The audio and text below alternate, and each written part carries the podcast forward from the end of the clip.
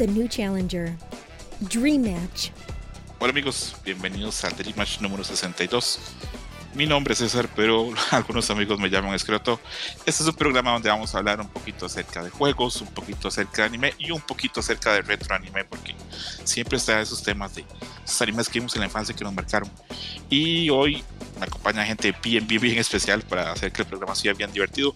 Presento al creador del nuevo logo de Dream Match, mi amigo Camuy. ¿Cómo estás, Camuy?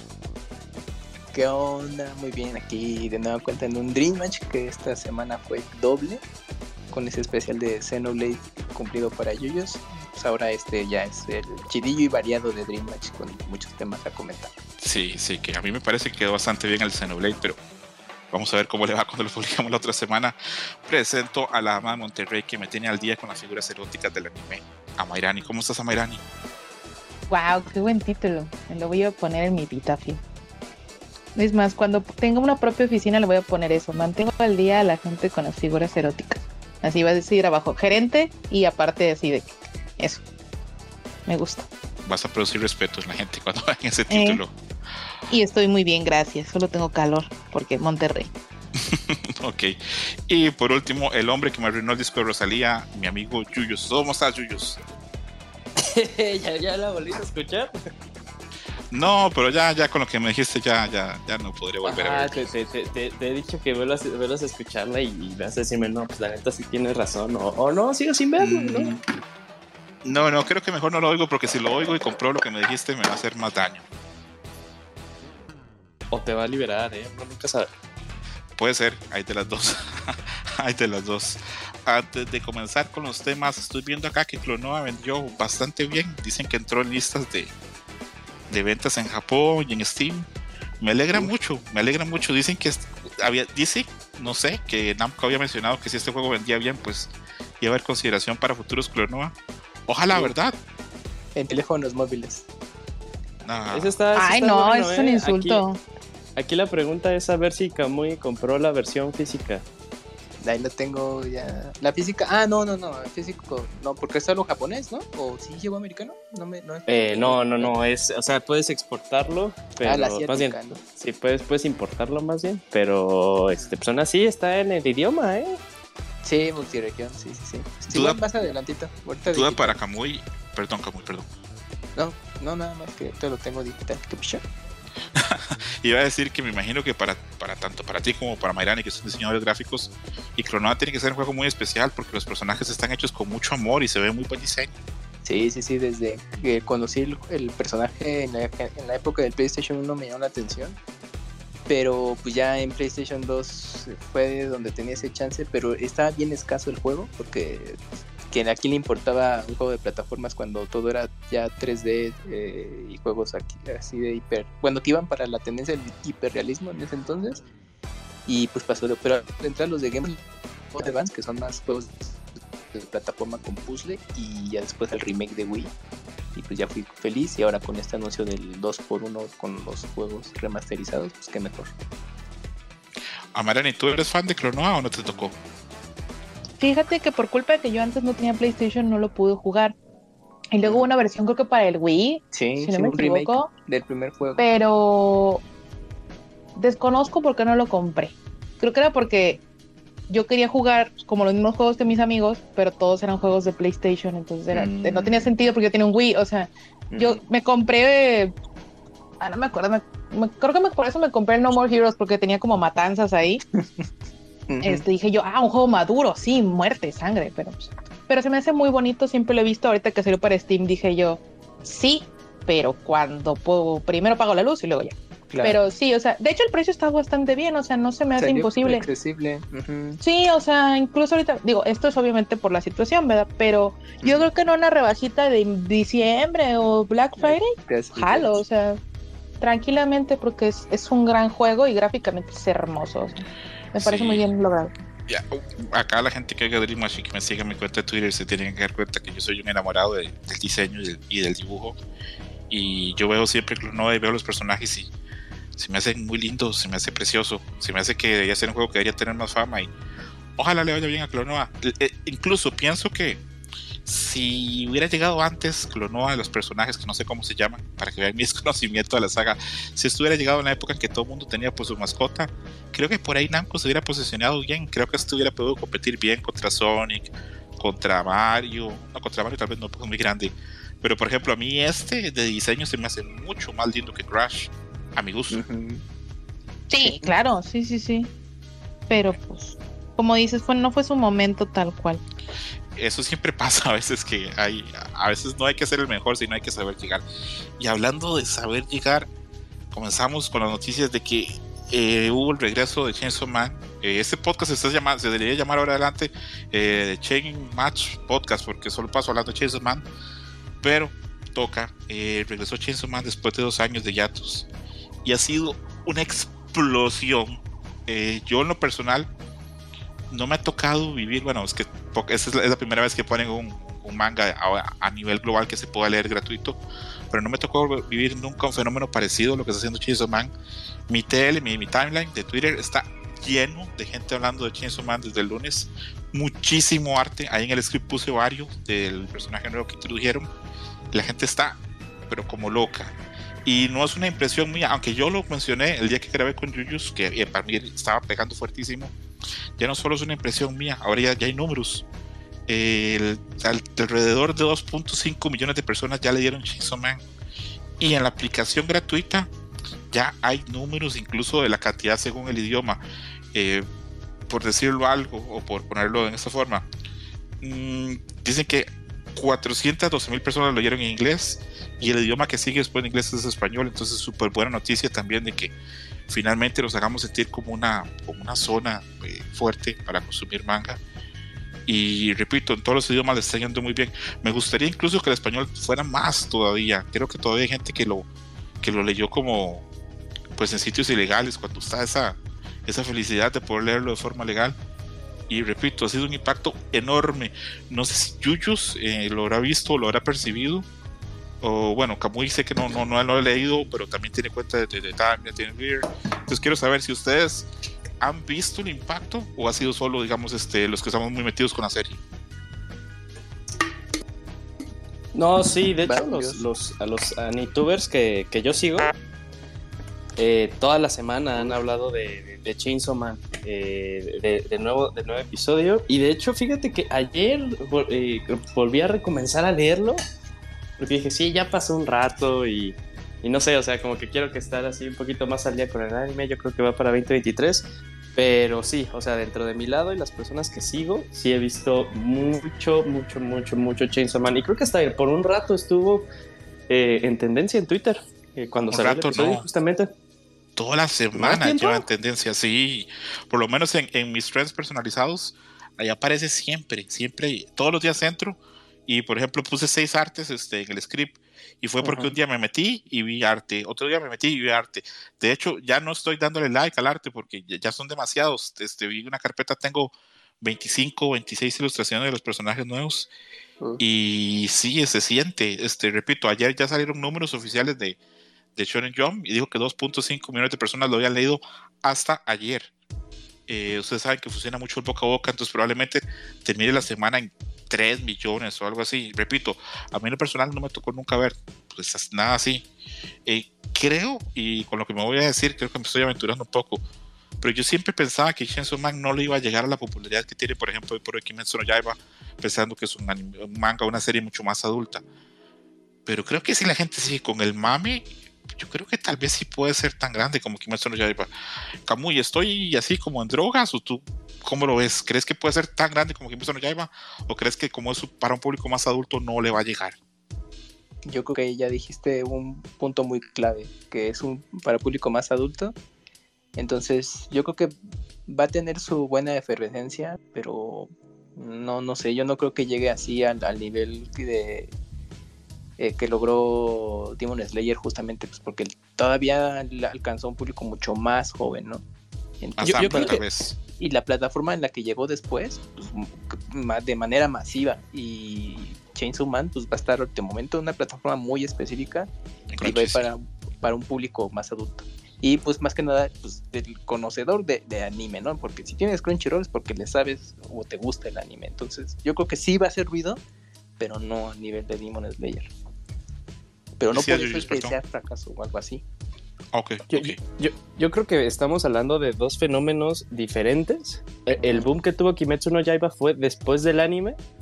Ya luego la gente se interesó por el manga. Aquí ya la gente está interesada por el manga, lo cual está, eh, pues ya ahí lo pone en, términos diferentes. Yo creo que va a depender cómo o qué tanto, diría Kamui Run Run, haga eh, el anime. Entonces, supongamos que aún así, independientemente si es una historia para un público más, más maduro, eh, si se empieza a hablar muchísimo, muchísimo del anime, pues sí, yo creo que podría haber un, fenómeno, un fenómeno similar. Eh, similar del boca en boca, porque yo también creo que ahí va a estar ahí. Eh, bueno, no, no nos hagamos tontos. O sea, cuando se hizo muy famoso Death Note, pues lo veían incluso personas chiquitas, ¿no? Y Death Note tal vez no sería una historia para personas muy jóvenes. Entonces yo creo que aún así, independientemente la, la gente, los niños, la chaviza va a dar con el, eh, con, el con, el, anime. Ajá, todo depende de qué tanto eh, empiece a explotar el fenómeno de, del anime, que o sea, pues nada más con ese teaser que hemos tenido, pues ya nos parece que, que, que sí tiene con todo pero a ver qué pasa ya cuando Pero hay que hacer memoria, Jus, porque el, el, primer teaser fue ya hace un año, ¿no? O ya para el año. Más. Más, fíjate. Eh, entonces, ese, ese teaser yo creo que sí movió a mucha gente. Que obviamente los que ya seguían la publicación digital, pues desde, güey, qué bueno, este, al fin, anime, etcétera, ¿no? Pero por ejemplo, que yo, yo no lo seguía, y ya cuando vi el teaser dije, ah, pues se ve vergas. Y yo ubicaba, porque ya aquí en México, Editorial Panini ya o ya había dado el anuncio o ya estaba publicando el manga, pero sí tenía muy poquito. Y yo dije, no, esta madre seguro va a ser exitosa. Y por eso yo le entré en chinga, porque como pasó con Hell's Paradise en su momento, eh, que también ya coincidió, fue un, un teaser también ese entonces, pues el, la recomendación justamente de, boca a boca entre los que están enterados en, este pasatiempo del manga y el anime, pues empezaron a, consumir más el manga y, escasear por acá. Y con Chainsaw Man sí pasó que los primeros tomos eh, empezaban a escasear y ahorita creo que sí hay disponibilidad sin, sin tanta bronca, pero sí, o sea, la gente ahorita le está entrando, al menos los que consumen manga impreso aquí en México, ya, ya están preparándose pues, para el, anime, ¿no? Entonces, pues ya, y los que siguen la publicación digital, pues ya lo terminaron de leer toda la, historia y pues todavía están mucho más prendidos de a ver cómo resulta. y, va a ser tal vez... Perdón, y, va a ser tal vez un, efecto más rápido hablando del anime, porque, o sea, cuando explotó Demon Slayer fue el, el, episodio, el famosísimo episodio 19, ¿no?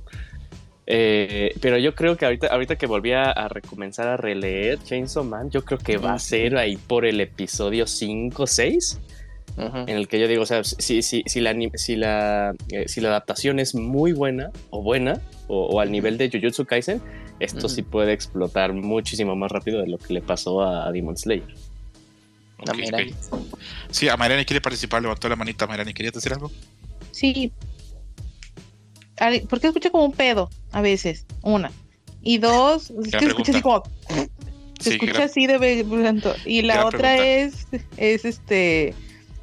Lo que pasa es que también siento que ahorita, o sea, si te das cuenta, las cosas que están en tendencia son cosas como más adultas. También tenemos a The Voice, que también es una cosa así como de superhéroes y todo, pero a la gente le está súper adorando porque tiene esta sangre y todo. Y Umbrella Academy es como en ese sentido también y salió hace poquito. Este, lo que la gente estaba exigiendo de la película de Thor es que también fuera como más, más dura, más oscura, sobre todo teniendo un, villano así, ¿no? Entonces creo que Chainsaw Man realmente encaja como con ese perfil que la gente quiere estar viendo. Entonces yo creo que independientemente de que se conozca o no el manga, o sea, cuando ya salga el anime sí la va a romper porque es justamente eso. O sea, el hecho de que hayan anunciado que no va a tener censura no es nada más porque, ah, es que es súper fiel. No, es todo lo que lleva al hecho de que pues la violencia también vende, el sexo y la violencia venden. Entonces, realmente creo que le puede ir muy muy bien. O sea, este creo creo que ahorita el hecho de que salga otra parte y que le esté yendo también es porque la gente también se quedó muy muy prendida de, de, lo que veía en el otro en lo que veía en el primer manga, aunque fuera muy bobo en algunos aspectos. Es que eh, es una serie interesante y yo creo que cumple varias cosas. Por cierto, con lo del pedo, con lo del... Eh, ya revisé y Yuyos y yo estábamos en silencio y, sonó. Así que está entre Mairani y Kamui. ¿Quién es el Ah, no, yo no fui. Eh, y yo. Volviendo, no, eh, bueno, puede ser. Pero Fue suena gracioso. como, suena como una interferencia como de, como si pones algo cerca del parlante, como otro plato electrónico, tal vez cuando un sonido se mezcla o, o un eco, Ujú. pero no importa, ahí vamos. Eh, volviendo al punto, yo sí creo que va a reventar Chainsaw Man, creo que va a ser muy grande. No sé si tan grande como, como Kimetsu no Yaiba. Ujú. Creo que, pero creo, es que esto es lo que me llama la atención. Creo que de alguna forma, público que tal vez no ve Kimetsu no llama, porque es que esa serie es muy para niños, sí puede ver Chainsaw Man, porque la va a sentir más para adultos. Pero bueno, hay que dar tiempo a ver. Yo sí creo que la va, Claro. la va a romper. Y sí me gustaría mucho saber qué planes tiene Mapa con esto, cuándo va a salir, porque ya estamos en a mitad de julio. Y si la va a publicar a octubre, que es pues el rumor enorme que hay, pues tiene que poner fecha. Eh, Ahora el 5 de agosto está la Crunchyroll Expo y ahí esperamos tener más datos, pero pero sí, es una serie que, que está siendo muy popular. Yo hasta esta semana, no, yo no, yo sabía que era muy grande Chainsaw Man, pero el bombardeo que he recibido esta semana Chainsaw Man me ha dejado claro que, que es una de esas series que por A por B casi todo el mundo va a terminar viendo. Sí estamos de acuerdo que, o más bien, eh, no, no sé ustedes, pero ustedes también perciben que no, no vamos a... Yo digo que este anime ya, va, ya, ya se, va- ya se fue para 2023. ¿Te parece, Yuyos? Sí, yo creo que sí. ¿Por qué, Yuyos? ¿Por qué estás tan- tan seguro? ¿Te parece que Van a aplicar la Breath of the Wild con Chainsaw Mm. Man. Te lo van a mostrar y a mira, ¿qué creen? Es Yo, yo creo, yo creo que yo creo que ya pasó muchísimo tiempo del, eh, del teaser y de noticias extra pero y, y Pero hubo generalmente avances. pero hay Pero, pero anuncio? no, o sea, gener- generalmente, o sea, ya sabemos cuáles son los animes que van para el, eh, la temporada de otoño. normalmente O sea, sí. ya sabemos cuáles están. Sí, de- y si- nunca- si, si te metes a Nichar ya puedes ver los animes que algunos animes que van a estar en un año. Ujú. Uf. Y por ejemplo, también estuvo, eh, estuvo, y, y utilicemos también como ejemplo Demon Slayer, la temporada pasada. Se estuvo siempre así con el super rumor de se va para octubre, se va. Ah, bueno, no, sí sale Mm, para cierto, octubre, ¿verdad? Sí, bien sí. raro, Sí. bien de la nada. No, olvídenlo, no, sí puede pasar.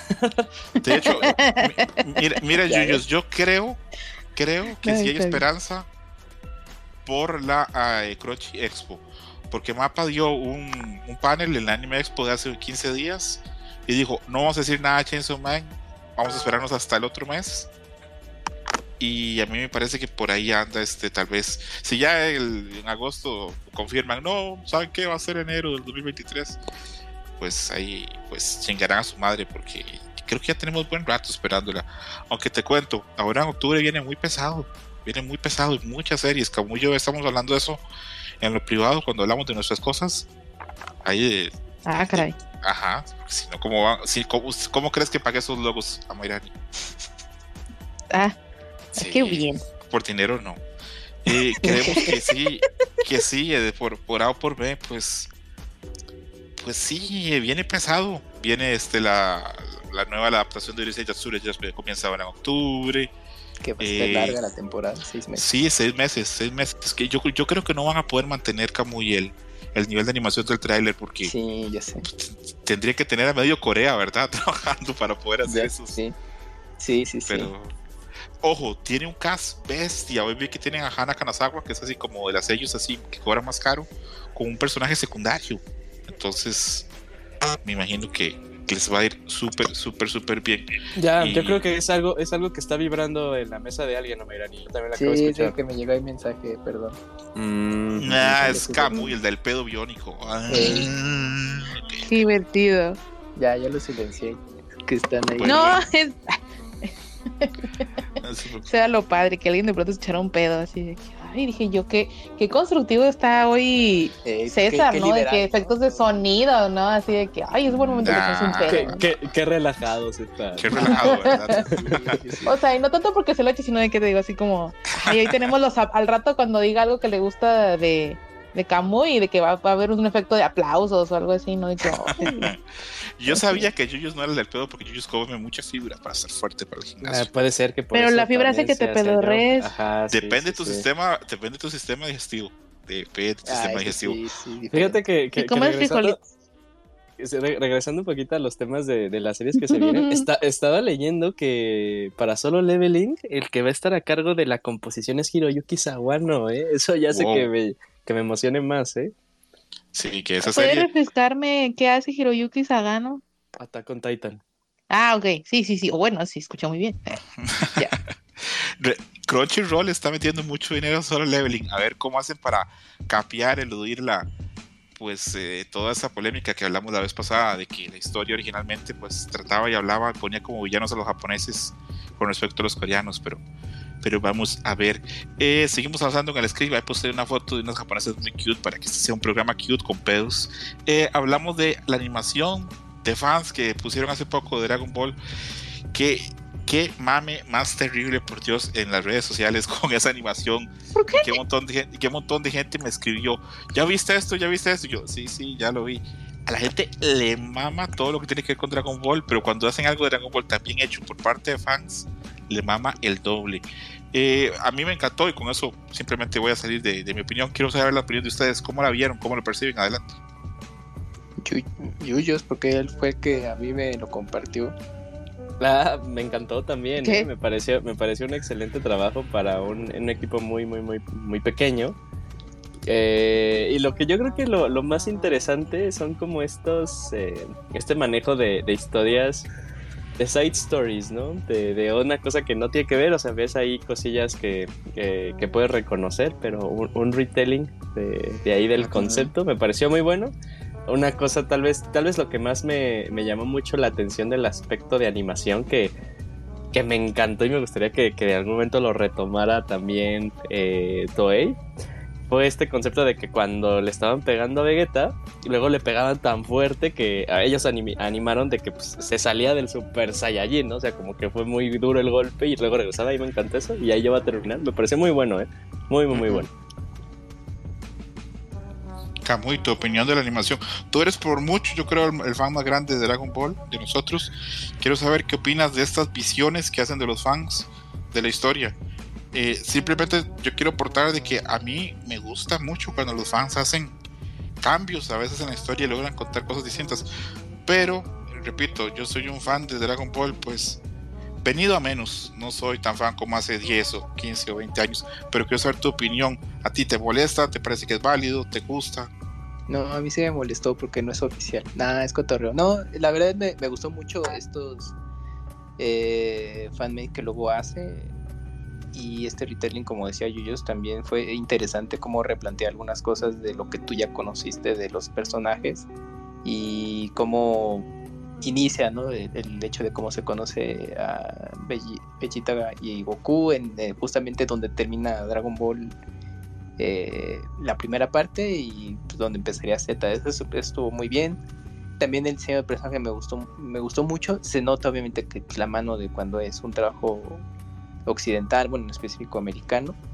Y, y pues también, pues atención al detalle en, en, algunas tomas, obviamente en algunas abiertas, pues se ve también pues que es, un equipo chiquito y obviamente presupuesto limitado, pero supieron eh, aprovechar muy bien sus recursos para tomas muy en específico y que pues al final es lo que más eh, te atrae, te impacta todo, todo lo que dura este corto y me gustó bastante y pues como pues coincido, ¿no? De que luego ya con el tiempo pues el mismo fandom se le ocurren mil y una ideas que están interesantes pero pues que obviamente se quedan ahí, ¿no? Pues ya la, el, bueno, los responsables quienes tienen derecho sobre la propiedad intelectual es de pues, muchas gracias por su entusiasmo.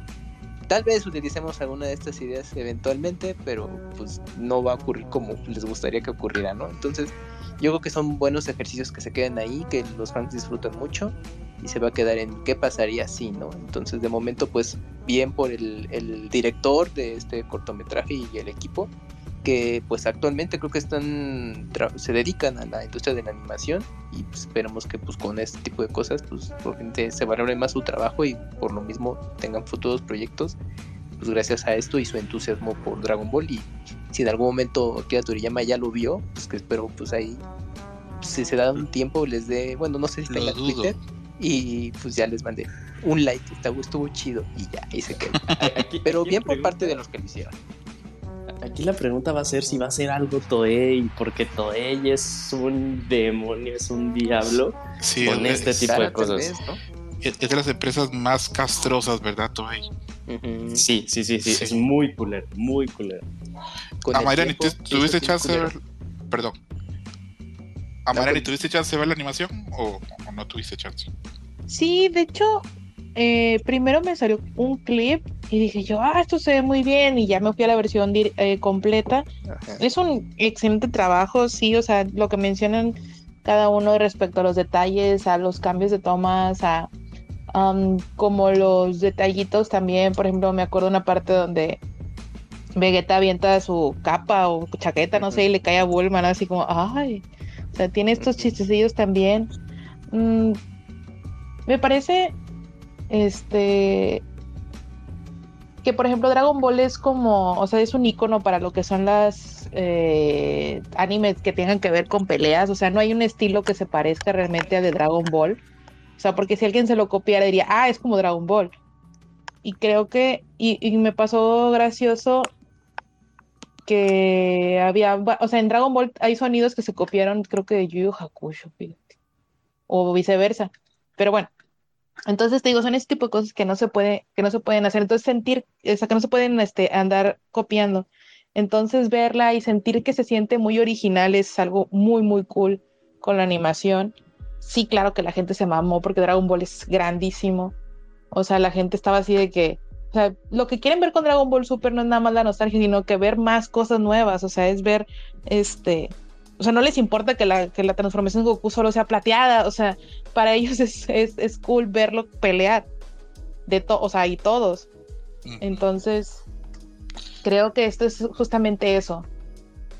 y con gran coincido con ustedes en que Dragon Ball es, bueno, es enorme. Eh, la discusión si es el anime más, más grande o más importante de la historia está ahí, está ahí abierta y es una, una conversación que se puede llevar plenamente, que creo que tiene muchos elementos a favor para, para ganar este, esa posición. Habría que ver, habría que discutir honestamente. Pero ya poniéndonos en, lo que a mí me llamó más la atención de, de, esto, primero que nada la animación me, parece, me encanta, me encanta el estilo que se les dio. Lo único que no me gusta son las voces porque yo tengo mucho problema con el anime en inglés. No me gusta cómo suena, nunca, nunca. Entonces, este, siento que, que, acá eso tal vez es lo único que no conecta conmigo, pero, pero igual, todo lo demás está muy bien. Y la otra cosa que me gustó mucho fue la variación del canon, de que en esta ocasión ya este, se conoce, o sea, que Vegeta y Bulma ya son una pareja y que todavía Chichi y Goku no son todavía para... Todo ese tipo de cosas me gustó mucho y a veces y me pone a pensar mucho que Toei a, corto, tal vez no, pero a mediano o a largo plazo pueden ser ideas, retelling interesante o hasta multiversos de Dragon Ball muy interesantes con el que se pueden crear nuevas historias, nuevas cronologías sin tener que cargar toda la cronología de Dragon Ball con esas historias porque la cronología de Dragon Ball hoy por hoy es enorme. Eh, hablamos desde Dragon Ball hasta Super, pues es mucho que ver tal vez para generaciones más nuevas que vengan a ver anime es, es, difícil. Sé que en algunos países, sé que incluso que en México todavía seguro pasan diario Dragon Ball, pero en otros países tal vez no. Entonces, creo que todavía ahí tiene el camino abierto para intentar hacer cosas nuevas a futuro. Ojo con lo que voy a decir, va a sonar muy feo. Incluso cuando ya no esté Toriyama, ah, cuando ya esté el señor ya pase, hay pie y se pueden hacer cosas buenas e interesantes. Entonces, a mí, honestamente, esta animación me, gustó mucho. Eh, espero que la gente que vio el programa le dé el chance y la busque eh, Dragon Ball Legend se llama, ¿verdad? Sí, eh, ¿qué? No, una historia de Dragon Ball. Una historia de Dragon Ball. Ok, perfecto, perfecto. Hablemos de ese leak de Namco que anda dando vueltas por ahí, que estaba más falso que Atún Boliviano. Que Kamui, ¿tú sabes por qué se dice eso? Que es más falso que Atún Boliviano. No, no, no, justamente ahí tenía esa duda. Porque Boliviano tiene marca, muy. Ah, pues bueno, ok, a ver. Viendo esa imagen del leak de Namco, quiero que cada uno diga de esas cosas que están anunciadas. Es una imagen que anda por todas las redes sociales, la pueden buscar ahí, el leak de Namco, eh, julio 2022. Quiero que me digan qué de ahí les interesaría que saliera y qué de ahí ustedes dicen cuando lo ven, ah, esta chingadera es re falsa. Comienzo yo. Yo, por ejemplo, veo que dice que en el 2023 vienen tres juegos de Dragon Ball no mamen, ¿cómo van a salir tres juegos de Dragon Ball en el mismo año? Y la otra cosa que sí me gustaría que saliera de ahí, es este, creo que el Tekken 8 que aparece en la imagen. Kamui, eh, Yuyo, Samairani, ¿quién les llama la atención de esa imagen? Que repito, es súper falsa, pero igual. A ver, Yuyos. Todos a Yuyos. Bueno. Eh, ok, ah, bueno, entonces dale, dale a Mayrani. No, es que pues a lo mejor está cultivando, cultivando. No, eh, no, no. como más fuerte. Lo, lo, lo que me parece, lo que sí puedo reaccionar como qué pendejada. es, Válgame. que esta es que esta persona se le fue la onda y puso mal los cuartos, o sea, puso cuartos que ya pasaron de este año, porque dijo que todavía venían como que este juegos que llevan, eh, llevan a pasar. Uh -huh. Son por cuartos de año fiscal, entonces ahí, ahí puso una patota en la que ya la gente dijo, ah, esta madre es super, hiper, mega sí. falsa. Aunque sí hubo un, eh, un ataque en la seguridad de, de, de, Namco, ¿no? Y ellos ya salieron y dijeron que sí hubo, pero pues no de este. Bueno, si, si están ahí los proyectos, pues no los han sacado. Están ahí los datos en ransomware, pero bueno, de las cosas de ahí, lo que sí quiero es, bueno, y que ya se está trabajando, uh -huh. es eh, Xenoverse 3. Me, uh -huh. me, me, gusta mucho esa serie, aparte con, con, con, lo que tú dices, o sea, a mí me encanta Dragon Ball, me encanta también cuando se, se toman estas libertades de contar otras historias, ¿no? Y que incluso pueden ser más interesantes de lo que es, entre comillas, canónico. Eh, entonces sería eso. Eh, me parecería genial si esa cosa de Elden Ring fuera cierta, más que nada, porque es el peor subtítulo de la historia.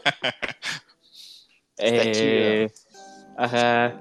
Y yo creo que sí, ¿no? En algún momento vamos a volver a tener un, la continuación de Dragon Ball Fighters. Eh, bueno, Fighters. ¿Sí es Fighters Z o Fighters? Fighters. Ajá, Fighters, ahí con Z al final.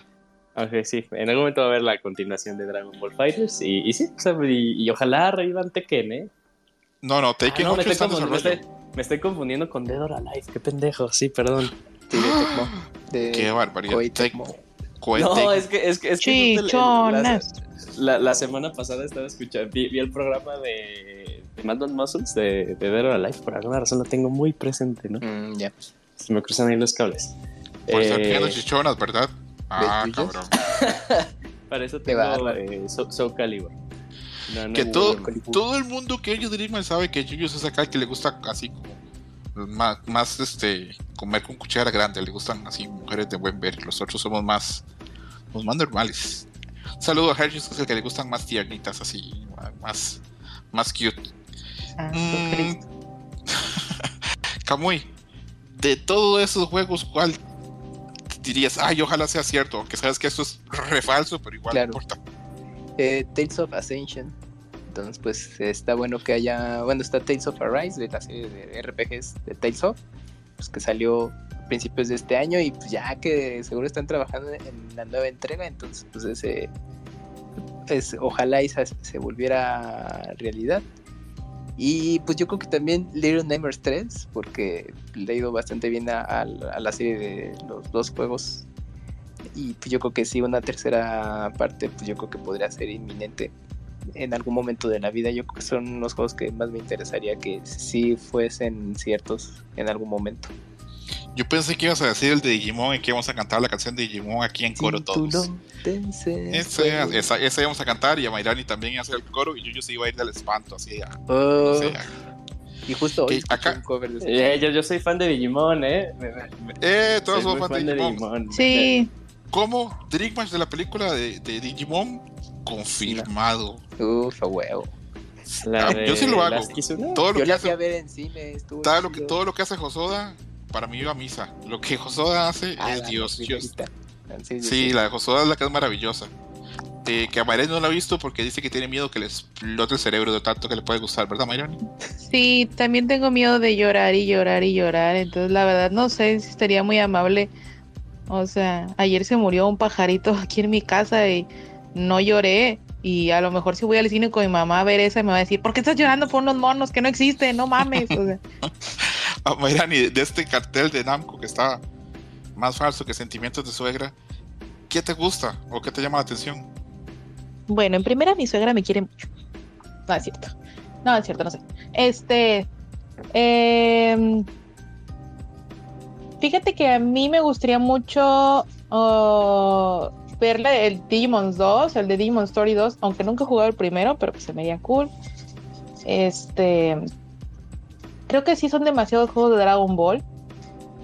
pero no sé, es que, bueno, no, no sé si mi sueño sería como que hagan un 2 del Dragon Ball Z Fighters o que hagan un tipo de, de pues de pase anual, en lo, o sea, otro tipo de, de, servicio con Dragon Ball, no sé qué tanto le pueden mejorar. ¿Te, imaginas que hubiera un pase anual que se llamase Dragon Ball Annual Pass y incluyera todos los juegos de Namco de Dragon Ball por año? Mm. ¿O no te llamaría la atención? Acá muy a ti que ¿Te encantaría pagar un pase de Dragon Ball o no va para tanto la pues ahí la colección. En videojuegos le va bastante bien a Dragon Ball. Uf, le, va increíble. Yo creo que Dragon Ball Z Fighters sí va a tener continuación. Creo que no va a ser inmediata. Me imagino que por hoy por hoy Arc System. Este es un tema tal vez para hablarlo este, más en un programa enfocado a juego de peleas, pero vamos a sacarlo estos Dream Match. Hoy por hoy Arc System Works no está trabajando en nada de forma activa obviamente está trabajando en el DLC de, de Guilty Gear, está trabajando en el DLC de Team of Duel, pero no tiene ningún juego de peleas en desarrollo anunciado. Pero con lo grande que está haciendo Arc System y cómo se está moviendo y con la cantidad de juegos que está trabajando, podemos esperar que por supuesto que va a anunciar juegos de peleas nuevos. Yo me gustaría que hicieran un IP nuevo de anime. Obviamente que luego venga otro Dragon Ball, perfecto. También me gustaría mucho que hubiera Personas 5 Arena, pero bueno, eso es otra cosa. Yo sí creo que va a haber continuación de Dragon Ball Z Fighters, pero en un tiempo no, no creo que sea inmediato porque todavía el otro, el, el que sacaron, es el Set of Fires, la primera versión, todavía se mueve bien en torneos y todavía vende bien en DLC. Sí, verdad. Entonces, no hay que matar a, la gallina que todavía pone huevos. Necesitamos más variaciones de Goku. Sí, o sea, yo, es que yo siento que más, o sea, que todavía se puede mantener con darle otro DLC.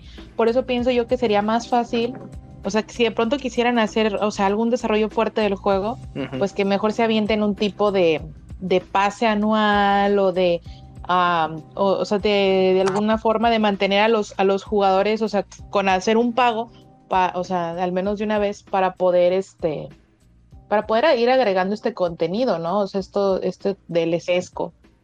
Mm, a mí me gustan mucho los juegos de Tales. Es que, bueno, todo eso tiene que ver con el hecho de que pienso que un juego como Just Dance, que es un juego que cada año hay uno, o de FIFA, o sea, creo que en lugar de andar sacando uno completo nuevo, es más fácil andarle cobrando cada año a alguien, o sea, una tarifa fija, y ya nada más le vas, y nada más vas haciendo lo nuevo, o sea, y ya te, y te olvidas de andar como copiando y pegando, o sea, ni siquiera tienes que hacer eso, sería muchísimo más barato y, le ganas el doble, pero pues, la gente huevo, no, no sé, no sé. Eh, esos, esos, ese modelo que tú sugieres, mucha gente lo ha, lo ha sugerido, pero yo creo que hay ciertos juegos que no lo ocupan. Yo creo que la gente que juega FIFA lo compraría a pesar de, de lo que fuera. Así, pues este, forma parte de su canasta básica, prácticamente. Sí, no, y de hecho no es un juego caro, pero pues la verdad, o sea, yo siento que es una forma de. No, según yo no acá la gente se da cuenta que yo tengo unos 20 años de no comprar FIFA. Acá alguien juega FIFA, no, Camuy no. No. Yuyus tampoco, ¿verdad? En su momento. Pero no eres FIFA, Yuyus, entonces vamos Según a yo, cada año cuesta como mil pesos el juego, entonces realmente no. Un poquito más, ¿no? Tal vez 1200, creo. No estoy seguro, no, no voy a, a entrar en el detalle. Hablemos de una noticia que la puse porque yo sé que Yuyus quería hablar de eso. Yuyus, opiniones del tráiler de Bayonetta 3. Increíble. Ah, sí era real, pensé que era broma. Perdón. No, increíble, increíble. Fíjate que estoy ya, bueno, no, no es que tenía, no, no es que estuviera súper preocupado, pero yo creo que todos lo que lo vimos está, están, muchos estaba hablando cuando vimos eh, el avance el año pasado de que el juego se veía bien, pero no se veía con un performance eh, aceptable, no se veía con estos 60 cuadros, todos los bayonetas han corrido a 60 cuadros, incluso el 2. Eh, pero yo creo que ya con la salida de este, bueno, lo que he visto es que ya con la salida de este trailer, el oficial y de fecha de lanzamiento, eh, todas las personas que tenían las dudas ya se vio. O sea, el juego obviamente está corriendo a 60 cuadros. Obviamente ya la, resolución no va a ser 1080, yo creo que va a estar eh, reducida incluso en dock, en el Switch. Eh, se ve interesante por lo que vi. Yo, cuando vi también yo el, eh, pues el, el, el, preview anterior, como que todo se veía muy sin color, muy gris, pero ya con esto ya se ve ya en forma, el, juego es real, sí se ve que ha tenido sus años de desarrollo. Eh, y, yo estoy contento, yo estoy contento porque sale en octubre y sale una semana después de mi cumpleaños, entonces pues yo voy a estar celebrando así de sí. Sí, yo también vi el trailer y me parece que está bastante mejor que lo que vimos en el pasado. Se ven ahí nuevos personajes y nuevas cosas. Eh, voy a sonar un poquito aguafiestas, pero cuando lo vi pensé, se ve bien. Y luego así como que se me paró el, diablo así en el hombro. ¿Te imaginas cómo se vería cabrón en una Ay, qué bueno que se fue el diablo. Sí, sí. ¿Verdad, Kamui? a ver. Uy, eh, pues ahí tienes Devil May Cry 5. Devil May Cry 5 lo sigues viendo hoy en día y dices, no mames, se ve increíble. Pero pero bueno, es que eso ya es este, ya es A mí me gustaría que ver qué puede ser Platinum en una, una consola más potente. Lo que pasa es que no quiero ser grosero y como que la gente diga, ¿por qué no dejas que la gente sea feliz con Bayonetta? No, a ver, Bayonetta 3 se ve muy bien, yo lo voy a disfrutar, yo lo veo muy bien. A ratos sigo creyendo que ve un poquito mejor Astral Chains, pero vamos a ver, vamos a ver, vamos a ver. Eh, Camus y Amairani, ¿algo decir de regreso de Bayonetta o no quieren decir nada, solo hablar de tacones? Adelante. Mayrani. Ok. Camuy. Este, fíjate que yo, pues, como dije ahorita, yo pensé que era mentira. yo pensé que era algo así como, ah, sí, juntaron imágenes de otro lado. Este, pero ahora que lo, ahora que lo sé, no. Me parece que, que, está muy bien, que es algo importante ver algo de Bayonetta, que es un juego maduro, que se me hace muy loco que, que un juego tan querido este, y con tanta sexualidad esté en el Switch o sea, que es nativo de ahí, ¿no? O sea, si no me equivoco. Bayonetta este, a partir de la segunda entrega.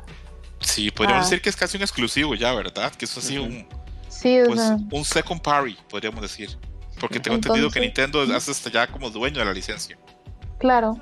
Sí, sí, sí, pues no sé, a lo mejor están eh, muy enamorados, no sé, no, me, no me acuerdo ahorita de las fechas, pero no sé si el acuerdo esté tan fuerte gracias al, a, cuando hubo este nuevo director en Nintendo por el fallecimiento de Satoru Iwata, no sé, pero de que tienen ahí un acuerdo intenso, sí lo tienen, y es tan importante que ellos dicen, bueno, pues háganle un modo en el cual la mona no se vea tan desnuda o algo así, o, o no se vea tan sexual, aunque pongamos chichonas en todos nuestros juegos, o sea, entonces Claro. Este, me parece muy impresionante. Y como punto de aparte, quería decir también que yo sí quisiera un juego de One Punch Man de peleas.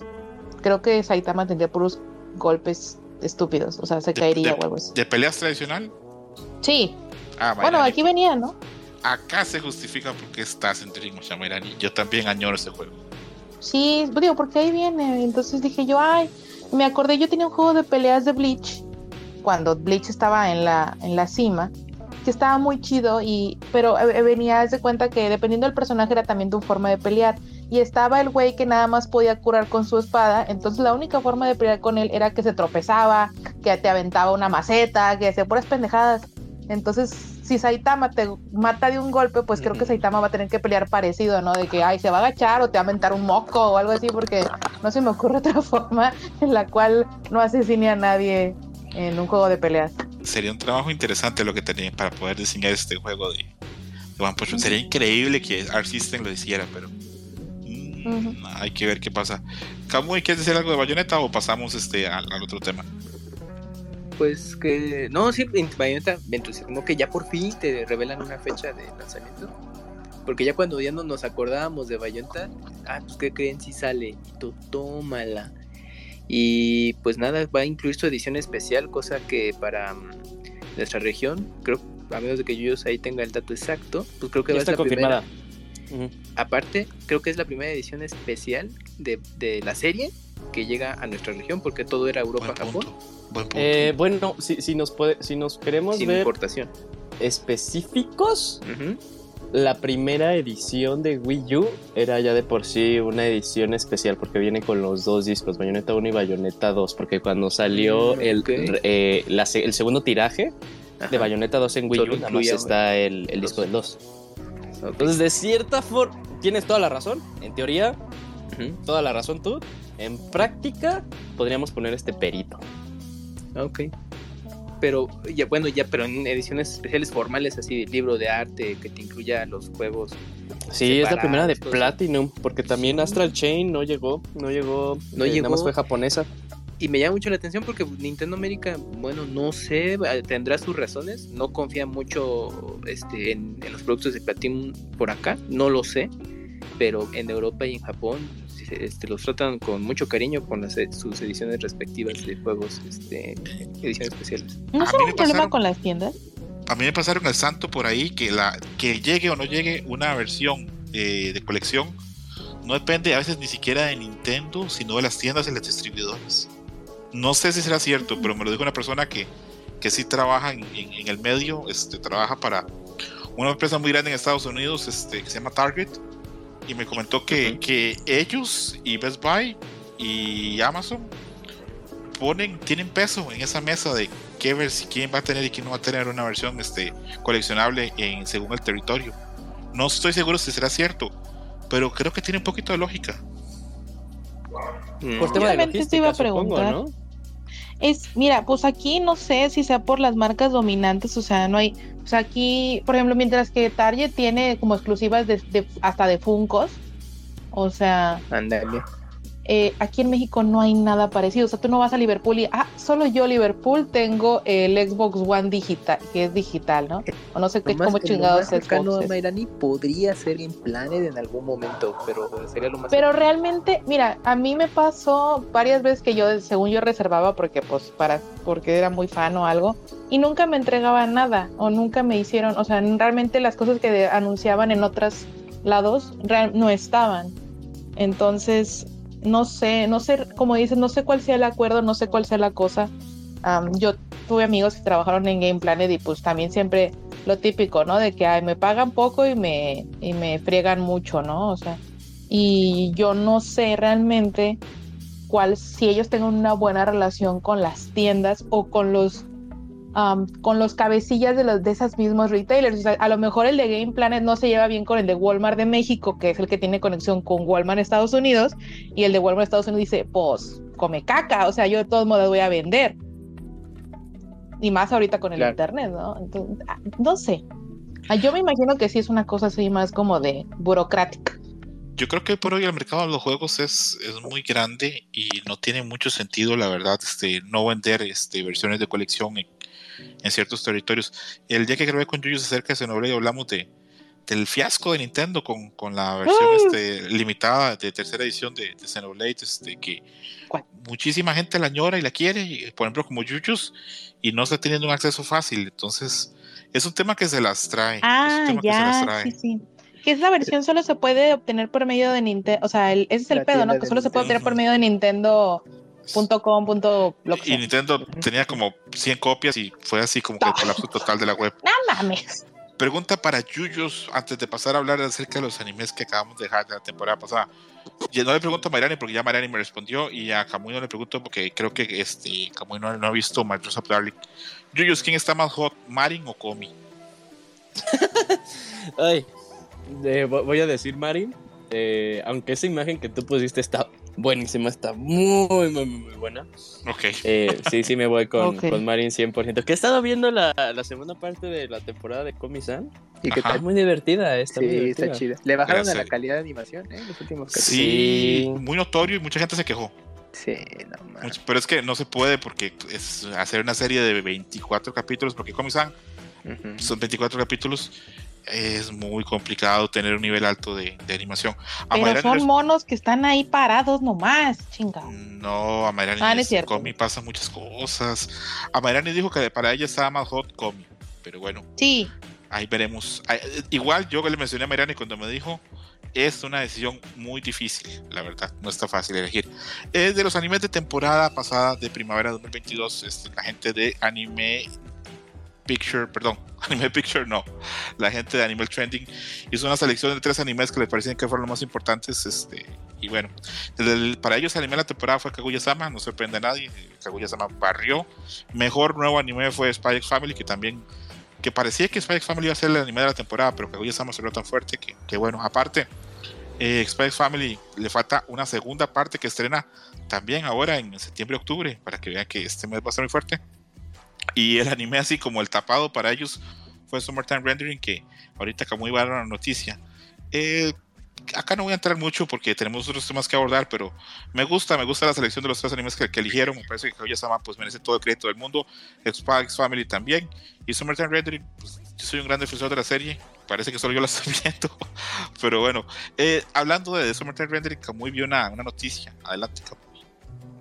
Pues sí, que ya se confirmó que esta serie bueno, muchos le criticaban de que es que solo en Disney Plus en Japón y no va a salir de esa cárcel y todo y nos priva. Bueno, pues ya se confirmó que en el transcurso de este año va a estar disponible en Disney Plus de nuestra región y de otras más, lo cual pues ya da esa posibilidad para quienes tengan el servicio y ya se habían enterado del rebote de esta serie que está causando mucha expectativa y pues que pues, tiene muy entusiasmado a César, pues ya podremos verla eh, eventualmente lo cual eh, yo platicaba en el pre con, con, él de que Disney pues ya eventualmente pues, tenía planeado incluir contenido que es, que es anime y pues podemos ver ahí pequeños pasos con Star Wars Visions, que también ya habíamos platicado un poquito de esto aquí.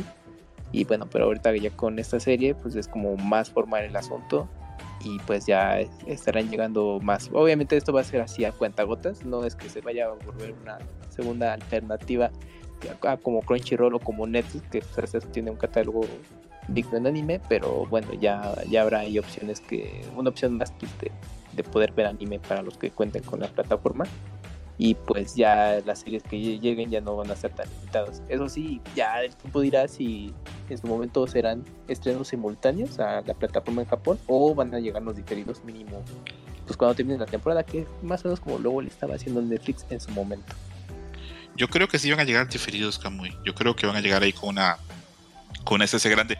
Aparte, Summertime Rendering, este, la segunda parte apenas comenzó la, segunda, la semana pasada, así que nos queda fácil este, pues otros cuatro meses de la segunda parte. Entonces, que termine la temporada, ¿no? Ah, exactamente, a no ser que sea que saquen la primera parte y que luego saquen la segunda parte.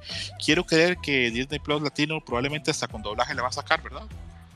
Sí, sí, yo creo que sí, va a llegar con respectivo doblaje. Va a estar interesante. Va a estar interesante. es lo bonito, que, que se tomen ese tiempo del trabajo y tengo entendido que Disney es de los pocos que pues pagan bien, no demasiado bien, solo bien, cuando son caricaturas. Sí, sí, sí. Tal vez, tal vez en un tiempo, unos seis meses, bueno, tal vez en, bueno, sí, unos seis meses, tal vez cuando ya la serie está disponible podremos ahí hacer un Dream de, de, de Summertime Render, cuando tal vez ya y yo vamos a criticar y diremos que es una cochinada. cuando ya yo esté muerto y ustedes ahí lo hacen, el Dream en mi honor y dicen, qué serie culera, qué dicha que se yo.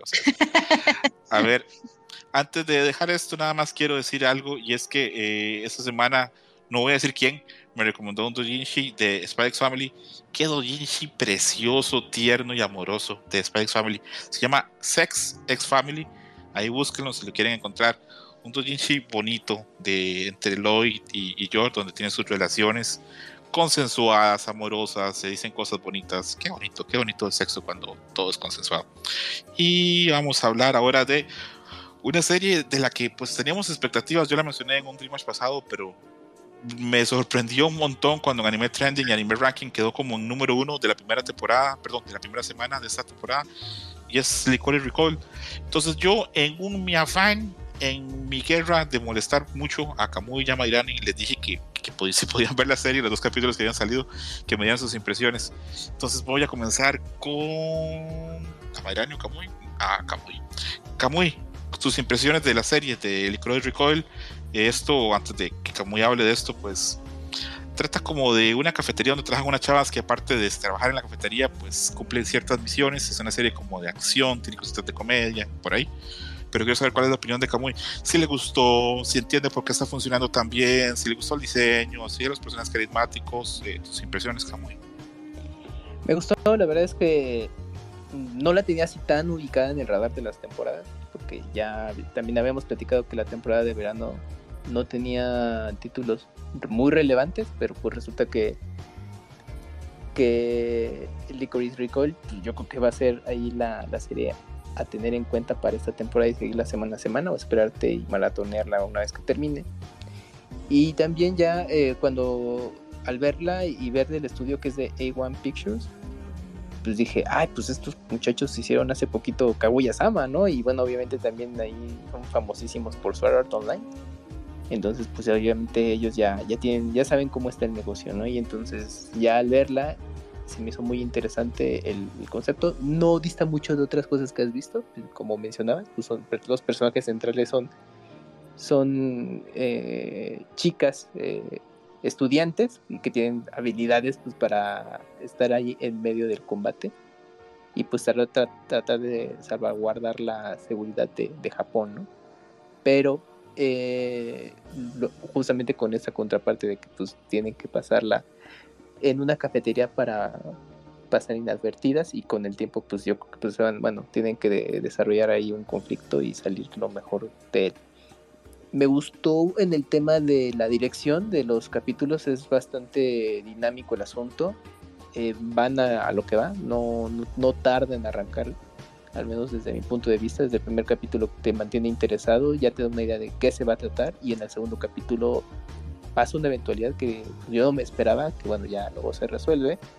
Y pues si tiene ese tipo de elementos como se vio en el segundo capítulo, conforme vaya avanzando en toda la temporada, yo creo que sí va a, va a jalar a mucha gente de, de que eso es lo que tienes que ver ahorita, ¿no? Que no, no hay algo muy relevante, ve esto.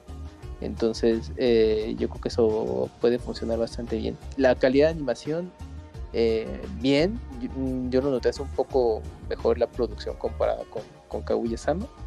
Eh, el diseño de personajes se me hizo familiar porque el, resulta que el director es el diseñador de personajes de Sword Art Online. Entonces dije, ah, bueno, de ahí viene, por eso se me hizo familiar, ya que el último que yo vi fue la película.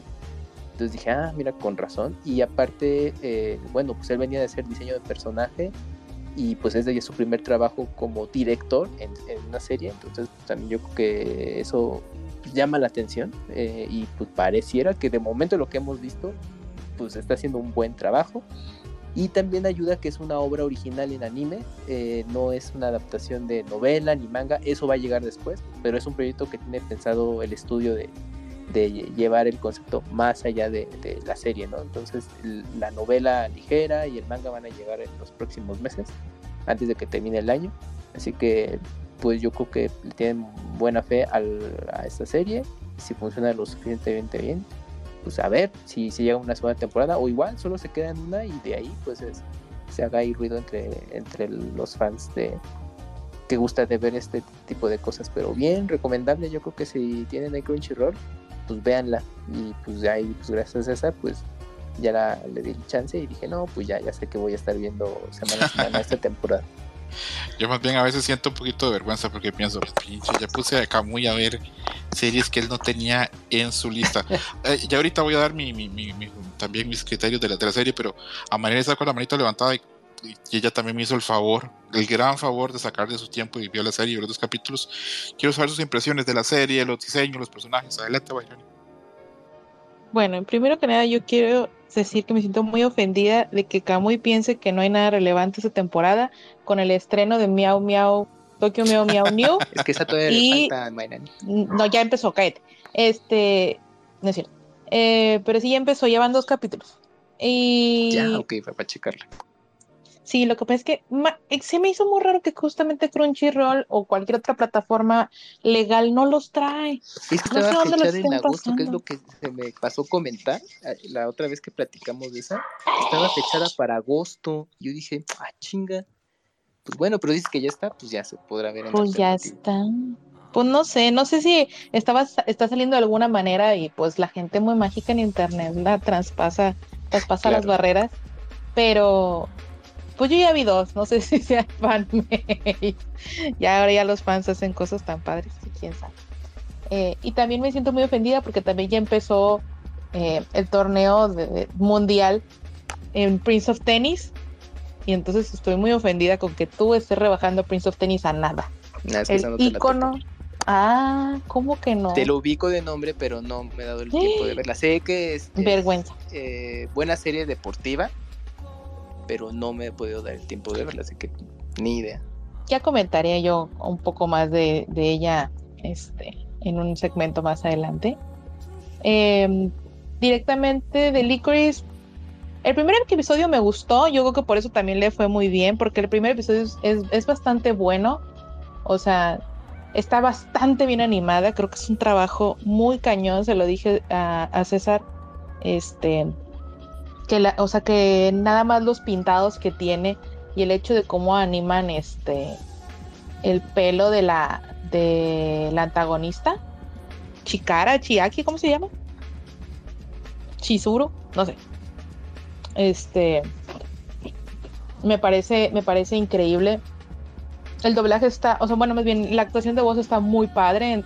Creo que la personalidad del antagonista es una personalidad que les, o sea, son, son, es muy atrayente para el público japonés, entonces se me hace que por eso también le fue muy bien, o sea, porque aparte no se siente forzado, o sea, me, me parece que, que, todo eso lo escribieron bastante bien, aunque no sepamos por qué es así, me parece que, que como quiera se siente muy bien.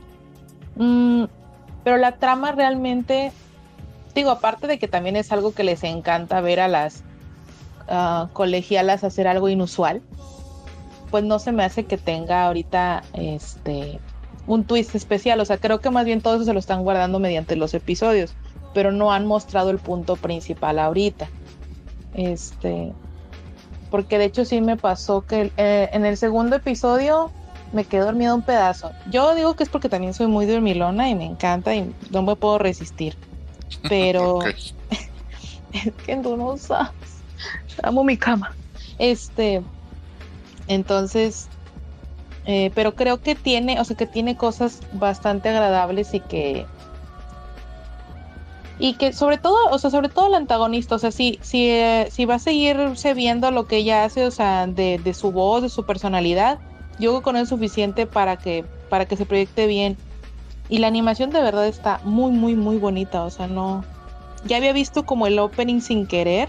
O sea, un pedacito y decía yo, ay, ¿de dónde será eso? Pensé que era de algo viejo hasta que me, hasta que vi el, el anime. Viejo con esa animación tan nueva. No, es que era más bien un pedacito. O sea, haz de cuenta.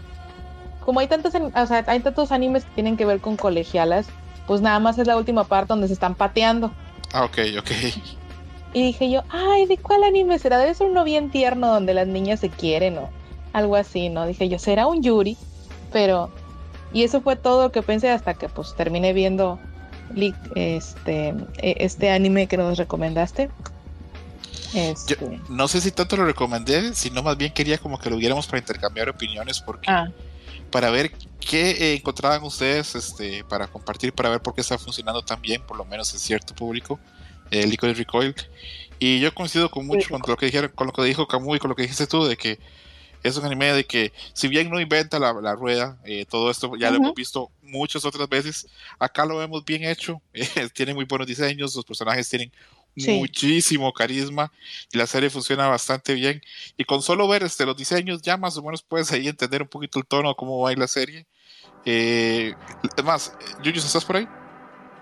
Sí, claro que sí. Ok, Yuyus, viendo las dos imágenes ahí, dime si no, que sea que los diseños son así como perfectos para hablar otaku. A ver, a ver, a ver, déjalo abro. A ver, ya, ya está abriendo, ok, ya, ya el diseño de Liquid Recoil está abajo de la, de la imagen que te gustó. Ajá, Debajo de eso están, este, puse dos imágenes. Quiero que veas los dos diseños y me digas, sí, se nota que esto va a funcionar muy bien en, en, Japón y en cierto público. Sí, son diseños pro, pro Gerson. ah, caray. Ajá, un poquito sí.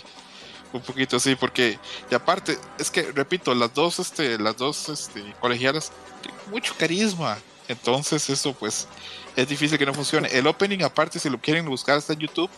El Licorice Recoil, lo voy a letrear. L-Y-C-O-R-I-S-R-E-C-O-I-L. Licorice Recoil.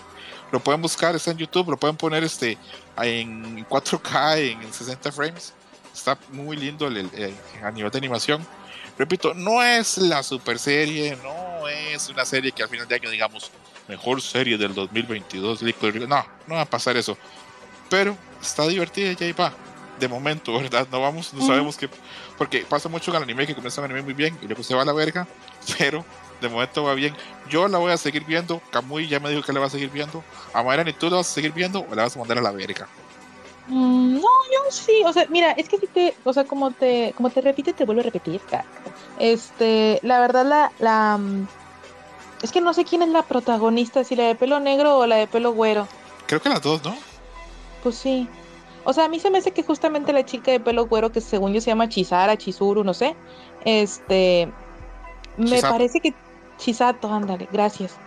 Me parece que tiene una personalidad muy, muy atrayente y me gustó mucho el acting. O sea, no estoy segura si este va a tener doblaje este, por parte de Crunchyroll, pero si lo tiene, me, em, me parece que, que, va a ser una, o sea, tienen que elegir una chava muy experimentada, porque la chava que está haciendo la voz se le está rifando mucho, y yo no sé mucho de notar eso, la verdad, en japonés, o sea, en mi casa siempre se burlan de que todas tienen la voz igual así de y yo, ah, y yo nada más me escondo detrás de mi sudor, entonces, sí, entonces, pues me aguanto y, y me parece que, o sea, que realmente no, no, o sea, no le, no aprecio del todo el, valor del trabajo que ellos hacen.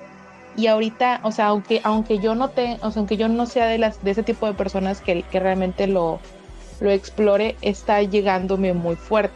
Entonces, este, creo que ese es, creo que es uno de los grandes atractivos que tiene. Y, y sí, o sea, sí valdrá la pena ver que también avanza. Todavía tiene mi atención, de veras ahí seguiremos viendo Liquid Recoil. Eh, yo no les voy a mentir, a mí lo que me atrapó mucho fue, bueno, no sé si atrapó, pero lo que me llamó la atención. No, porque son muy colegialas, pero, eh, pero sí hay gente que eso le llama mucho la atención, este, las, colegialas. Eh, no, no parezco de eso, pero hay gente que sí. Y me gustó mucho la animación, los colores, el diseño. Este, yo no sé nada de diseño, como, como debe ser muy evidente, pero esto del caballo rubio con la ropa roja, este, mientras la otra chava de cabello oscuro lleva pues su traje verde con azul, todas esas cosas, ese contraste, denota que hay mucho trabajo y que está muy bien pensada la serie para que sea como muy atractiva en los personajes. Una chava que es extrovertida y otra que es tímida. Todo ese tipo de cosas, este, esas este, entre dos cosas, pusieron muy bien en el público. Yo creo que le va a ir bastante bien y pues ahí las tenemos. A ver cómo nos va con Licorice Coil. Aparte de esto, quería decir que esto parte del staff trajo en Vento, que era una serie que a mí me encantaba, que no ha visto nadie. Que siempre cuando hablo de series a veces digo, ¿alguien ha visto Vento? Y ahí nada más corre como el Tumbleweed, este, la, la planta esa que corre como en las películas de vaqueros. Nadie ha visto Vento, solo yo. Que era una serie de hace unos 10 años que trataba de estudiantes universitarios en, en Japón que eh, cuando llegaba la hora en los tiendas de conveniencia donde rebajan los ventos, este, los almuerzos, peleaban, era un anime de peleas para ver quién podía quedarse con el veto. eran estudiantes con hambre, estudiantes pobres. Entonces de eso trataba la serie. Era una serie que me gustaba mucho, no la ha visto nadie, eh, pero, pero bueno, yo la, disfrutaba muchísimo. Y parte del staff este, trabaja en, pues, en esta serie. Y lo que dijo Kamui, que acá también está el, el jefe de diseño de personajes de, de Sword Online, y de Pompo del Cinéfilo, que es otra película de hace un par de años que también le fue muy bien, entonces pues ahí interesados en Nicole Recoil. Voy a mencionar otra serie también que tuvo muy buenos reviews, aunque, mi, aunque a mi opinión no sé si, si, un poquito exagerados, que es Call of the Night, que también está por ahí no sé si está en Crunchyroll, por ahí acá está Kamui, Kamui, este, échate ahí un ojito. Cierto, estoy checando. ok. Call of the Night tuvo muy buenos reviews, es una comedia no sé si comedia romántica, pero por ahí anda, de un chavo que le cuesta mucho dormir y en una de esas este, pues, caminatas nocturnas conoce una chava que es pues vampiro y pues ahí tienen sus sus sus bienes, no es de terror, no es de cosas, es más como una comedia, casi que es Life of Life por lo que he visto. Eh, yo no conocía la serie, vi que es un manga que ya ha vendido 2 millones de copias, o sea que le va bastante bien ¿Qué fue lo que me hizo darle la opinión o poder darle chance a la serie? Dos cosas. Número uno, que vi que tuvo muy buenos reviews en MyAnimeList, tuvo muy buenos reviews en AniDB, tuvo muy buenos reviews en los blogs que leo, entonces le puse yo un ojito. Y aparte vi que el personaje principal le da la voz a Sora Mamilla, que Sora Mamilla hoy por hoy es crema y nata de las hechos. Es la que da la voz a Kazumi, Persona 5, es la que le da la voz a la protagonista de Rena Girlfriend, es Aqua de, de mm. Konosuba es Mieruko de Mieruko-chan, o sea, es una de esas sellos top. Entonces, cuando ella se involucra en un producto, normalmente es porque hay dinero, hay presupuesto atrás, porque debe cobrar caro. Entonces, por eso le doy chance a la serie. está bien, tiene un opening divertido, con una animación interesante. Y también es una serie ligera. Esta, como tanto como Liquid Recoil, yo las comparo como cuando es lo que tienes calor y dices, voy a tomarme una cerveza. No ocupas la mejor cerveza o la mejor calidad de eso. Es una cerveza ligera, fría, nada más para pasarla bien. Estas series están bien para eso. No, no son tan profundas como Made in the Abyss o Summertime Rendering, que son series que sí me voy a sentar a verlas así, con toda mi atención. pero estas series están bien para tener, para estar viendo algo. Repito, tal vez otra gente las vean y les gusten más, pero a mí me parece que están bien, así a secas. Eh, la dejo por ahí por si alguien la quiere ver y si alguien le Por el momento no está en Crunchyroll, solamente este, de hecho acá abajo solo viene, yo solo espero que anuncien Call of the Night entre las cosas que se están estrenando ahorita. no sé qué está pasando.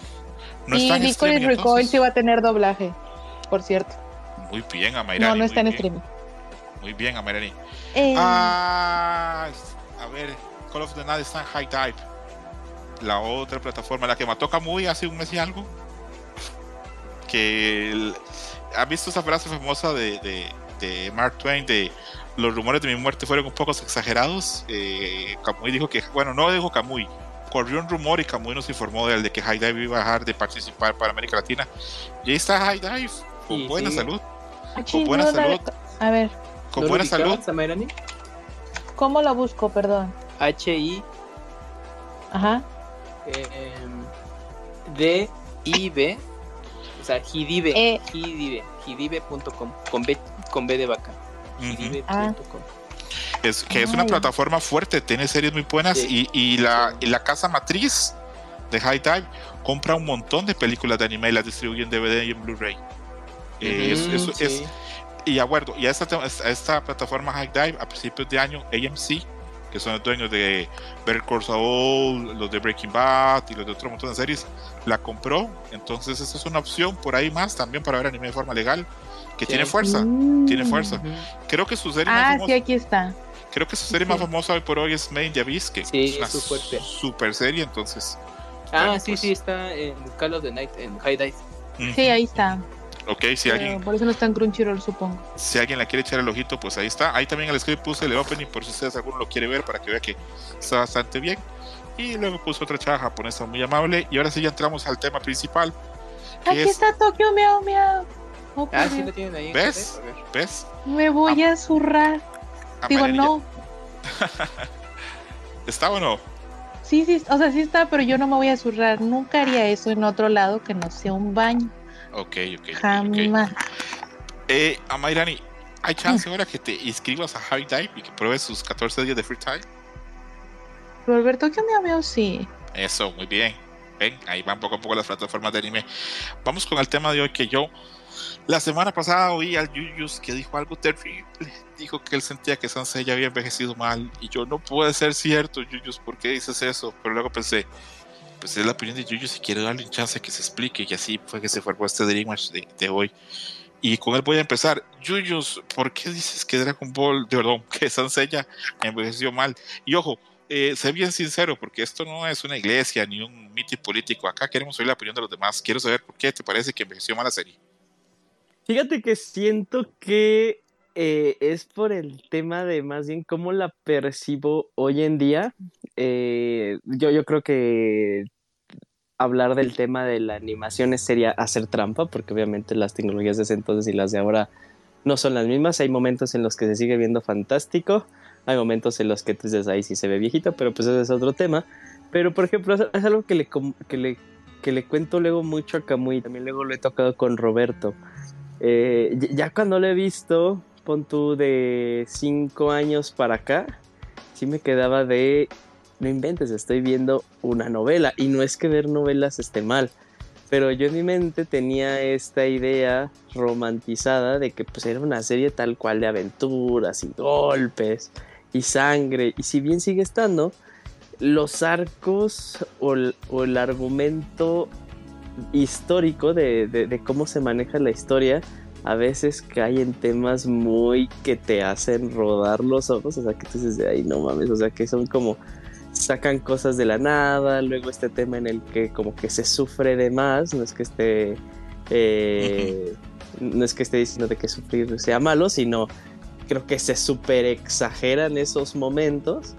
Eh, entonces, pues sí, sí, sí, ya cuando la llego a ver, antes pues me la pasaba bien, ahora eh, como que es más bien un ojo más crítico y sí me quedo de, ay Dios hay veces en la que no la estoy pasando bien, ¿no? Y digo, ay, ¿cómo es que me gustaban estas cosas? Admito, Yuyos, admito que yo amo Sansella Eh, para, lo, para lo que ustedes es Dragon Ball, el amor que ustedes tienen a Dragon Ball, que, que no le ven nada feo a Dragon Ball, el amor que le tiene Kamui a Dragon Ball, que hasta los primeros capítulos de Dragon Ball Super los veía lindos, ese amor le tengo yo a Sansella, pero reconozco que las partes emocionales y las partes así como que tienen que ser así como que de sentimientos en Sansella, en, en, su momento cuando la vi no le di importancia, pero por ahí sí reconozco que las veo y digo, no funcionan, o por lo menos para mí no.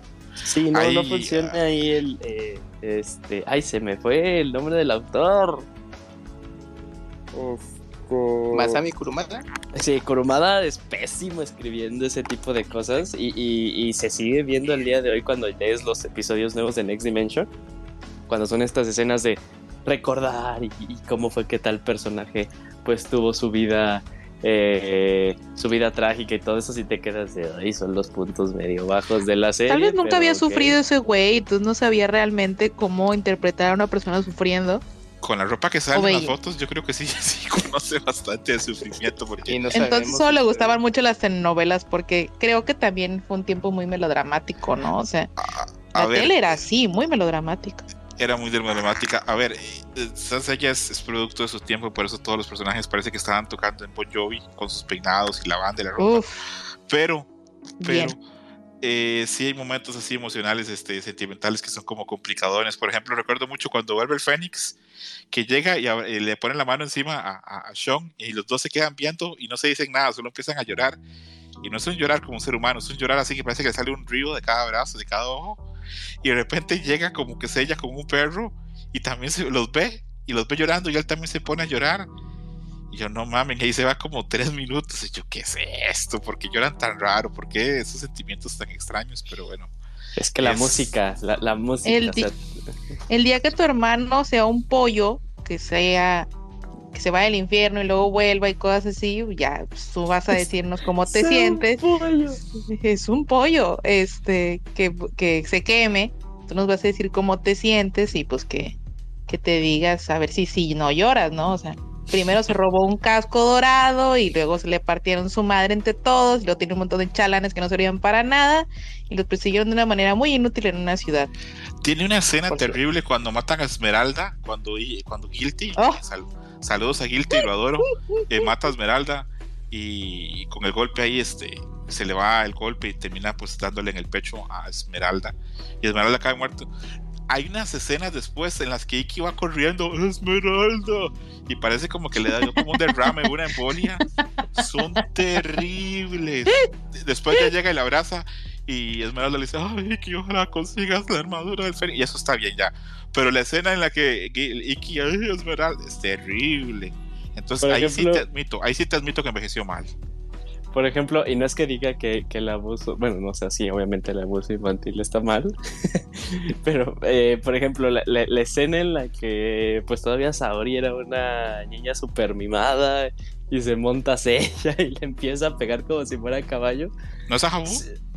Ah, uh. sí, es a Jabo, es a Jabo, porque ella no se deja, ¿verdad? Cierto, cierto si me quedo así de no más. o sea, lo veo ahorita y digo, ay, qué pedo. O sea, parece que está. Siento que está mal ejecutado como todo. Como que está así muy súper. De la nada lo pone. Y sí, es para darle peso al personaje. O sea, te digo, es, es para entender que eh, el arco argumental de, de, Saori, que ahorita que lo pienso, el arco argumental de Saori más bien es de, de un día para otro. Dijo, oh, cierto, soy Atena y tengo que ser benevolente. Sí, me pasé y... de rosca. Voy a cambiar. Ay, y ya aprendí todo y es más bien como entre líneas. Sí. Está ahí también cuestionable.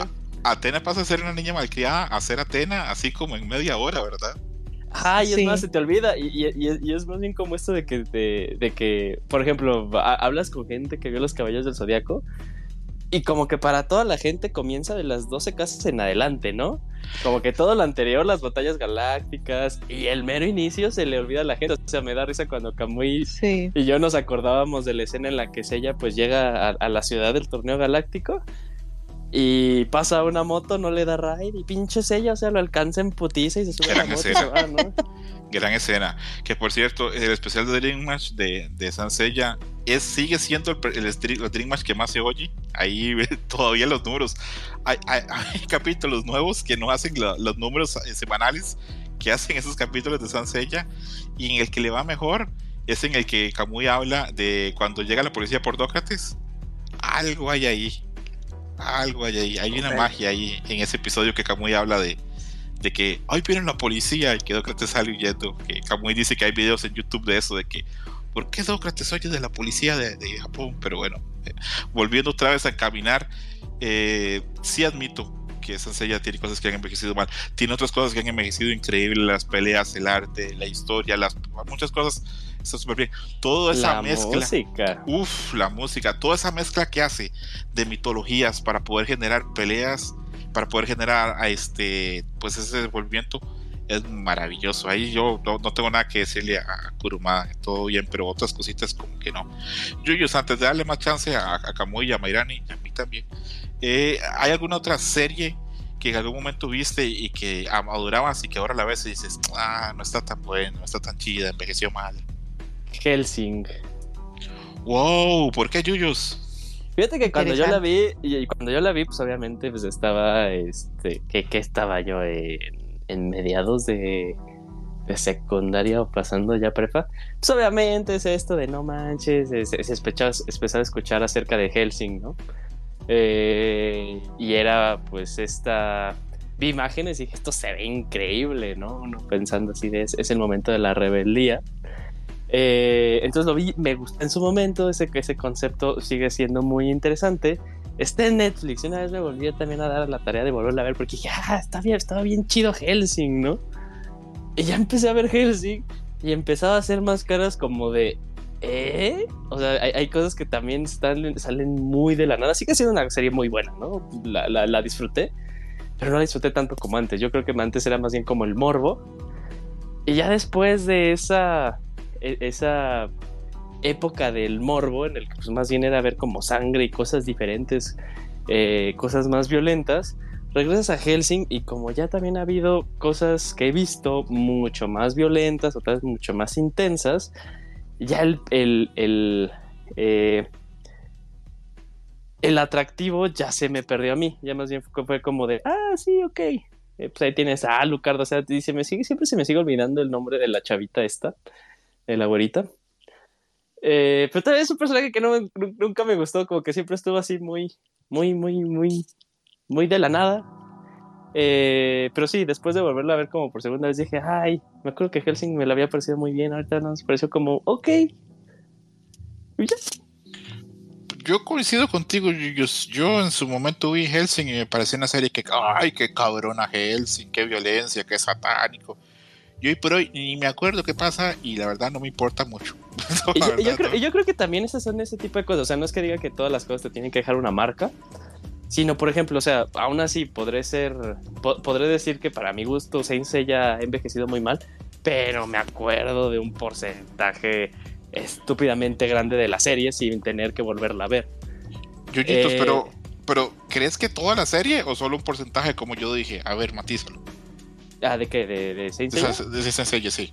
Ah, o sea, hay cosas que sigo viendo así de, ay, no mames, qué chafa. Por ejemplo, este, me sigue pareciendo una tontería que eh, lo de la barrera de Hades, que por eso pues no podían ser mamados los de oro, o sea, porque te tenían esta imagen de los tres jueces de los tres jueces del infierno son super mamados y ya Eso es que Kurumada no sabía qué hacer, pero volviendo al punto, ¿te parece que toda la serie me envejeció mal o coincides conmigo que las secciones así sentimentales no, hay, hay secciones, o, son otras cosas? Ah, ok, ok, ok. Sí, hay secciones que digo, ah, no, incluso también a, lo más actual, por ejemplo, cosas de, de Hades me sigue me siguen por ejemplo, eso de, de la barrera de Hades pues me sigue pareciendo muy malo también ahí la última parte de los campos elíseos y el infierno lo siento demasiado flojísimo. Pero, eso no envejeció mal eso nació mal.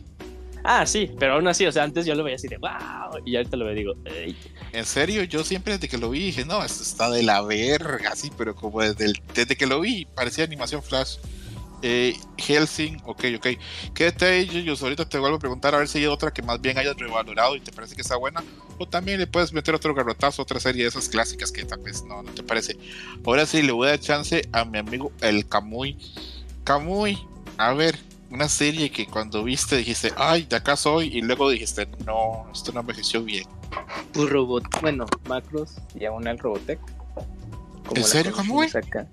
Sí, pues es que yo la vi el año pasado, oh, Macros, y o sea, el concepto está muy interesante y todo, pero ya, por ejemplo, hay unas cosas que sí se ven así ya bien puteadonas, tanto en, en animación, o sea, y sí, no, pues no, no aguantó ese paso del tiempo. Entonces, por eso yo creo que eventualmente decidieron hacer el retelling en película, que ahí no, pues, tú la ves y ya eh, pues, la narrativa está un poco más concisa pues, con base a la historia que es, la animación también, se, nota así el, avance y todas las ideas que tenían que no lograron aterrizar en la serie, en la película están bien, bien lograda, pero sí, la, serie en sí, no, pues no, yo creo que no aguantó en algunas cosas el paso del tiempo.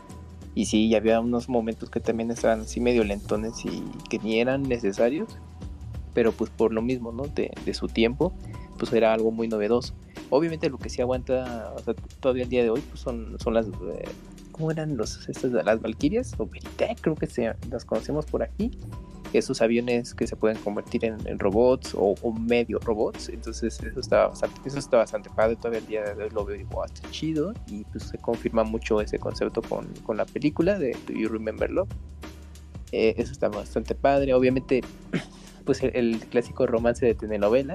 El, eh, em, pues sigue vigente pues hoy en día y pues está, está bueno pues seguirlo viendo. El tema de, las idol que en ese momento pues Macros lo utilizó y pues, fue algo que, gustó mucho y que al día de hoy sigue muy vigente y, en muchas generaciones y que se sigue repitiendo en, algunos conceptos entonces creo que eso todavía está padre el hecho de tener ahí una figura una idol y pues en medio de los combates que inspira a los pilotos pues, para que puedan ahí eh, estar combatiendo no yo creo que todavía eso está, está bastante bueno pues es más a lo que yo recuerdo. Y pues ya nomás como mención, pues también Nadia, con la vi. Y digo, no mames, qué pinche arco horrible que le metieron aburridísimo, pero pues ya medio la rescataron. La de Nadia, el secreto de la Laguna Azul, que era una producción, fue una producción de Gainax. Y pues empezó interesante todo el concepto, pero en algún momento pues también tiró para el monte y pues también se pues, adolece mucho de la calidad de animación. Y, al final pues querían levantar y, no, o sea, como que verla al día de hoy mm, es difícil, ¿no? yo creo que eso es para la gente que, que vio esa serie y pues porque a lo mejor la vio de eh, a una edad, quizás muy, muy joven todavía, y tiene buen recuerdo y pues la va a ver y pues le va a perdonar que, en algún momento... Pero tiene sus fans, ¿ah? Tiene sus fans, Nadia. Tiene sus fans. Sí, sí tiene sus fans. De hecho, el año pasado... La serie hay un punto en que no, se cae mucho. Hace un par de meses hablamos incluso que eh, pronto va a aparecer por primera vez en Blu-ray en Occidente en esa serie. Y a mí esa serie, te voy a ser sincero, siempre lo que me interesaron fueron los diseños, que son los mismos diseños de Sadamoto. Sadamoto. Que es el mismo diseñador de, de Evangelion, entonces siempre me gustaron mucho los diseños. Pero la serie yo tenía la, idea de darle una, oportunidad, pero cuando Kamui me dijo, está aburridísima, yo dije, no, y Kamui es, no es tan crítico, no es así tan grosero, sí debe estar muy aburrida. Kamui, yo pensaba que ibas a apuntar por una serie como más querida para ti, tal vez Lopina, que he visto que mucha gente la critica. Pero... Ah, claro, Lopina, es que, es que a mí me tocó Lopina conocerla en manga y ya después eh, en anime alternativo. Que la vi varias listas, en esas listas que la gente dice animes que han envejecido peor, he visto muchas veces a Lopina, la categorían ahora como un harén muy, muy, muy genérico. Pero bueno, no voy a entrar ahí porque tú no entraste. Es que Kamatsu dibuja con, lo de Macross, con lo de Macross. Para las chicas. Con lo de Macross. Ah, como yo no he visto Macross, entonces no sabría qué decirte. Ahí te voy a, voy a confiar en lo que dijiste, pero Sé que es una serie enorme, también hablamos hace poco. Si tú quieres ver Macros, te digo, ve la película. Macros okay, Rememberlo, porque la serie no, no, es que no aguantó el paso del tiempo. Que tiene unos fans increíbles, ¿verdad? Está, está padre, pero llega un punto en que no, o sea, cae mucho, o sea, el presupuesto se nota eh, y se siente alargada la, la serie, ya innecesario pero en la película condensan muy bien todo el concepto y yo creo que te llevas una mejor impresión con la película que, bueno, lo hemos hablado tú y yo varias veces, este Macross tiene unos fans de muerte, ahora que los están poniendo en, ciertos cines especializados, están dando Macross este, eh, en el cine. Yo veo que los fans se rasgan la ropa así diciendo, Dios, porque yo no puedo ir a ver Macross al cine? Es mágico, que envidia. Porque Macross tiene muchos, muchos fans. Pensé que ibas a apuntar a otra serie, Camus. Está curioso que hayas apuntado a, esas dos. Mm, ahora sí, Amairani, animes que, que en tu momento viste y dijiste, me encanta, y luego voy por hoy los ves y dices, no, no estaba tan chido. Pues y, y, no puedes decir Magic Mike porque ya que la echamos de la lista. Ah, es cierto. ¿Tu anime favorito? Mira, en su momento me gustaba mucho Cardcaptor Sakura y ahorita no le he vuelto a ver, o sea, y la verdad no sé, creo que lo estuve pensando mucho porque decía yo, creo que una de las cosas por las cuales la empecé a odiar es porque le hicieron una continuación. Yo sentí que ya había cerrado bien y yo había leído parte del manga y decía yo, está bien, o sea, creo que son demasiado chavitos para tener tanto amor, pero está bien, o sea, está muy bonito pero y la animación es hermosa, te comentaba, o sea, la dirección me parece divina. Este tenía unos este, aspectos que creo que predominaron sobre sobre encima de, de las Magical Girls que existían en ese tiempo, o sea. Entonces, me parece que, que, que, por la parte de la producción y la parte del diseño sí era muy buena, pero por la parte de la historia, mmm, siento que si tú ves cualquier serie de Clamp, ves Carcaptor Sakura, o sea, la que quieras. O sea, tiene como los mismos elementos ahí también, o sea, los mismos güeyes, todo, todo, todo. Entonces, no.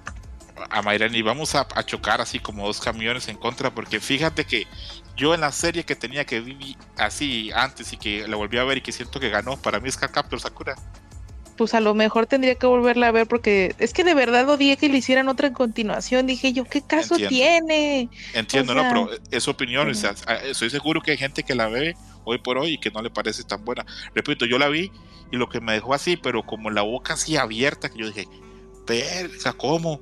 La animación. Es una serie de, de cuántos capítulos, Camuy, ¿60 o, o más?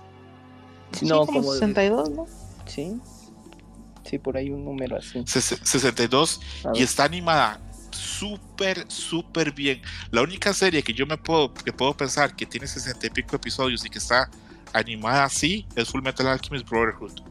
Fuera de eso, porque sí, tú pones, no, o sea, tú pones el, capítulo, el capítulo 1 y pones el uno en el medio y pones uno al final y están animados muy bien. Pero igual, capítulos. Sí, yo no, entendí. Esa era otra época probablemente, pero yo no me acuerdo de animes que tengan así esa calidad de... la historia sí es más discutible, ¿verdad? Aquí nadie se va a... No, yo no voy a defender así como que la historia es así imposible de ver. No, no, sí tiene cosas que son complicadas. Hoy por hoy, Captor Sakura, ah, verga, tiene muchas cositas para hablar. Que el papá de Sakura era el profesor de colegio Sakura. Mm, que el profesor, este, aquel, este, le hace ojitos a la alumna de escuela Todas esas cosas son. Todos los personajes de Clamp son gays, todos, todos, todos. O sea, eh, creo que no son gays, creo que son bi la mayoría. Andan con todos. No estoy en contra de que la gente sea gay, nada más quiero claro. No parece, pero vamos a ver. Ah. Amerani, ¿otra serie o con esa, esa es la única que vas a decir así como que.? No, pero es que aquí la apunté, déjame ver. Y también me caga. Este... A ver, ¿cuál? ¿Dónde está? ¿Dónde lo escribí? Ah, perdón. Ah, sí, Naruto me caga. No, no es cierto. Fíjate que, de hecho, Naruto en su principio me pareció X y luego la vi más y me pareció bien, pero nunca ha sido, o sea, nada más no es mi favorita, pero sé que tiene muchas cosas muy chidas, la verdad. ¿Sabes está bien cuál una? No sé si, si alguno de ustedes la recordará porque salía en Animax, se llama Scry Ah, no, yo no. Ese pinche anime está. Yo me acuerdo que nada más pasaba los viernes porque no tenía tantos episodios. Entonces, como o sea, Animax tenía esto de que entre semana metía eh, animes que eran de que cinco episodios a la semana y luego en la noche ponía como unos más cortos de 12 o 24 episodios. Este, entonces eran uno a la semana, ¿no? Como para que les rindiera. Y uno de esos era Scryet.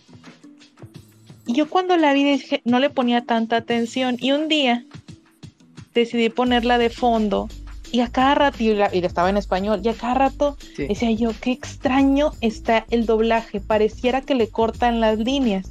Dije yo, a lo mejor será que está censurada o algo. No, así era. Así era la animación, estaba súper extraño. O sea, los monos de un lado a otro, estaba mal editada, muy mal editada. Si ustedes, de hecho, de los últimos episodios, eh, porque de esa me acuerdo mucho porque me gustaba el concepto, o sea, era, era difícil para mí verla porque era nada más los viernes, entonces si te la perdías, ya, te jodiste.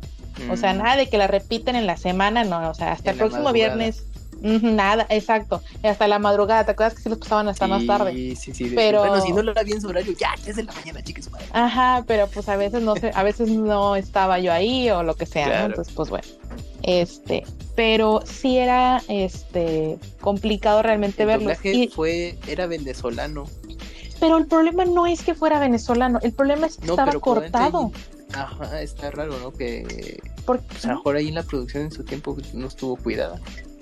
Estaba muy extraño, no sé si les pagaron muy poco, incluso para los, no quiero ser gacha con Venezuela, ¿verdad? Pero incluso para ellos que la verdad son muy accesibles y tienen unos talentazos. En ese momento la voz de protagonista era el mismo güey que le hizo la primera voz a Bob Esponja.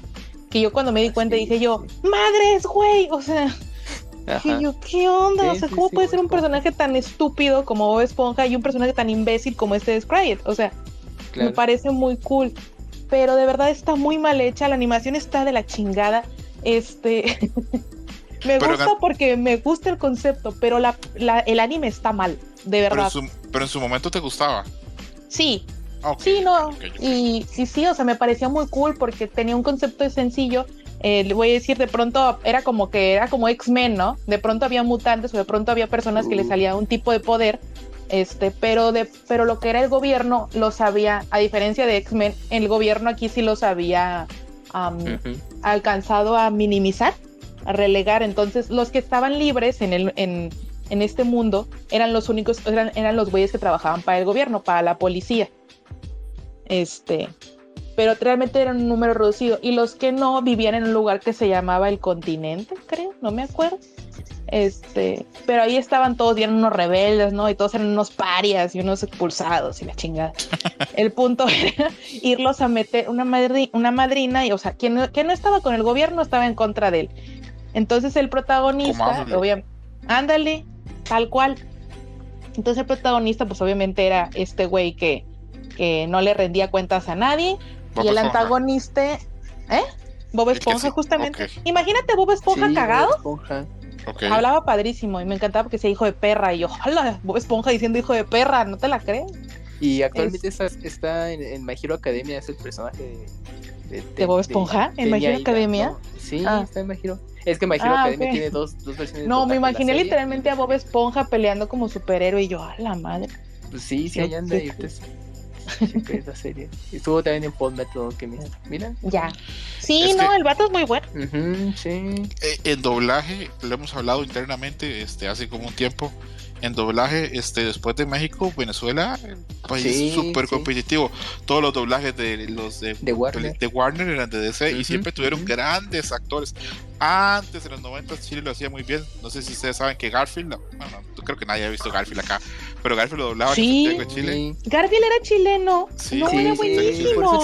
Con la voz de Orson y todos los animalitos. Tenía un poquitito, un poquitito ahí de acento, porque obviamente los actores de voz este, se cuidan mucho en eso, pero sí, Venezuela siempre tiene unos actores de voz increíble. El guasón de, de, de Warner, el, este, el Batman, eh, repito, siempre ha tenido actores muy buenos. Este y pues habría, habría que ver. Mm, yo voy a mencionar un par de series que para mí envejecieron un poquito mal. Y la gente me va a perdonar, pero es, es, mi opinión. A mí, Samurai X siento que envejeció muy mal. Yo tenía muy ¿A que sí? ¿A que sí? Yo tenía muy buen recuerdo de la serie. Tenía muy buen recuerdo de la serie. Pero hace un tiempo empecé a reverla. Son muchísimo más los episodios aburridos que los buenos. Estoy completamente contigo. Hay arcos completos en que, en que vive, vive, la serie a veces vive totalmente las rentas del arco de Shisho. Honestamente. sí, es cierto. Sí. Y Inuyasha también caía en ese. Eh, en, ese, en la misma. Inuyasha también. Eh, ahí la tengo en la lista porque Inuyasha, que dice que lo dijiste, Inuyasha tenía muy buena premisa, personajes muy carismáticos, tenía, tenía todo muy bien. Pero había un momento en que uno decía, pero otra vez Sí, el problema de Inuyasha era que, que, era muy alargado. Es que, bueno, no sé si en el manga esté, esté más conciso, pero el anime lo alargaron mucho. Es que en el manga está igual. Madres de Dios. Sí, sí no, pues bueno. Eso, eso, es un signo. Es que le estaba dando dinero tan fácil. Eso es un símbolo. ¿Quién sabe? Eso es un símbolo de Rokumiko Tamahashi porque yo he leído todo el manga Ragma y se lo juro por Dios que hay momentos en que yo no sé si estoy leyendo el volumen 8, el 9 o el 10, el 11, porque pasan las mismas cosas. Entonces uno dice, pero ¿cómo otra vez? Eh, Ryoga tiene un poder que no tiene Ragma y le está quitando a Kane. Y eso pasa tres o cuatro veces en la serie. Entonces, eh, eso pasa. Entonces, volviendo a Runori Kenshin, probablemente el manga sea más conciso. Yo no he tenido chance de leerlo. Eh, y Zamba, aparte de eso, siento que sabemos que las acusaciones que tiene el autor de, de cierta índole sexual tampoco ayuda a que la serie pues esté, tenga esté en su mejor momento. A ver, a mí me encanta Slam Dunk, acá ya todo el mundo sabe que yo mamo Slam Dunk, pero Te la ando viendo. eh, hay cositas también hay en la animación que, Ah. se, que se quedaron viejitas, ahí nadie, nadie va a decir que no. Ah, sí. Una serie que a mí, chavo, me gustaba, tenía un crush enorme con uno de los personajes, y hoy por hoy la veo y digo, verga, ¿cómo funcionaba esto? Era Gundam Wing. Porque En Cartoon Network. ¡Santo no, Cristo, no! Fíjate que tiene de todo, tienes momentos terribles, todos momentos donde Pero- dices tú, es el mejor anime del mundo. Deben explicar por qué. A ver, Pero sí está denme chance. poteadona. Denme chance. Ok, a ver. Los diseños de los personajes estaban increíbles. Algunos eran copiados, este. Ah, no, mentira. No sé, no sé quién copió a quién. Si los personajes de Street Fighter copiaron a los de Gundam Wing o Gundam Wing copió a los personajes de Street Fighter. Creo que es al revés. Tiene muy buen diseño. Tiene unos openings increíbles. Tiene una película que es increíble, que es la película esta de el, el Waltz, el Vals final. El, el Ujú. Waltz. Tiene cosas muy buenas. Pero tiene capítulos en que son para dormirse, en donde no pasa nada, Sí. donde solo solamente las colonias vienen. Ah, sí, las colonias. las colonias. Ah, las colonias. Yo- que pase algo, la verga. Yo no me siento a ver anime para ver gente hablando en un escritorio. Esa serie para mí ha envejecido mal y lo triste es que hay una generación muy grande que conocimos Gundam por Gundam Wing. Entonces yo sí siento que ha envejecido mal. Para mi gusto. Para mi gusto. Yo me desvelaba para verla, así Sí. la grababa en VHS porque no podía verla a esa hora. Yo la grababa, favor. esa- Ese, ese era grababa lo como peor que. y Eso era lo peor que, que, que decía Mairani, o sea, porque sí, Gundam Wing tenía como un gancho que tú decías, esto está increíble. De hecho, para mí, para mi gusto, el Gundam más chido sigue siendo uno de los de Gundam Wing, que tenía como un brazo con, con un dragón que se estiraba. Oh, tenía el- Uy, sí, sí, sí. No, o sea, Gundam Wing tiene diseños y algunas cosas que eso es lo que uno dice, verga, por eso fue tan exitoso y hasta hubo juegos y de todo de peleas de Gundam Wing. juguetes. Yo sí tenía unos. Porque, repito, tiene cosas increíbles, pero tiene otras cosas que mm, yo nunca, nunca he entendido la relación entre Relena y Hero. ¿Por qué Relena le gustaba a Hero? Me mama, me, Se le iba a putear. me destruye cuando la conoce ahí en la fiesta y le dice, te voy a matar. Y Relena se queda así como, "Ah, me va a matar. No sé, eso- ¿cómo funciona eso? Por Dios. Y repito, es una serie que yo la vi, la he visto varias veces. El año pasado empecé a verla y dije, esto parece, tiene el síndrome de Thundercats, que es que el opening es increíble. Y ya cuando comienza el episodio, nada más, es lento, no está muy allá. Ahora repito, no es que Gundam Wing sea una mala serie, simplemente es que yo siento que no es tan buena a lo que yo creía cuando la veía ya en Tsunami. ¿Se acuerdan el impacto que era ver Gundam Wing en esa época? Sí, y es justo lo que, lo que quería Sí. decir. O sea, a, a Mairani tenía, tenía mucha razón, o sea, porque aparte lo pasaban muy noche y, y- y dejabas grabando el episodio, lo veías al día siguiente y tú así de. O sea, te daba la sensación de. No, no pasó nada, ¿no? Ni mi VHS Eh, para nada. Ajá, sí, así de yo grabando y dejando la tele prendida, molestando a mis papás y ni pasó nada. ¿no? Eh, pero sí, igual, igual, este, fíjate que una de las cosas para mi gusto, estoy, estoy totalmente de acuerdo con ese de Gundam Wing, pero una que también pasó lo mismo es la primera parte de Yu-Gi-Oh! La primera parte de Yu-Gi-Oh! también luego llega a ser ins- insufrible. Es así de, ay, Dios mío. Ahí voy a cre- ¿Cuál? ¿La del torneo de las estrellas o, o los Sí. qué cosa? Sí, la del torneo de las estrellas.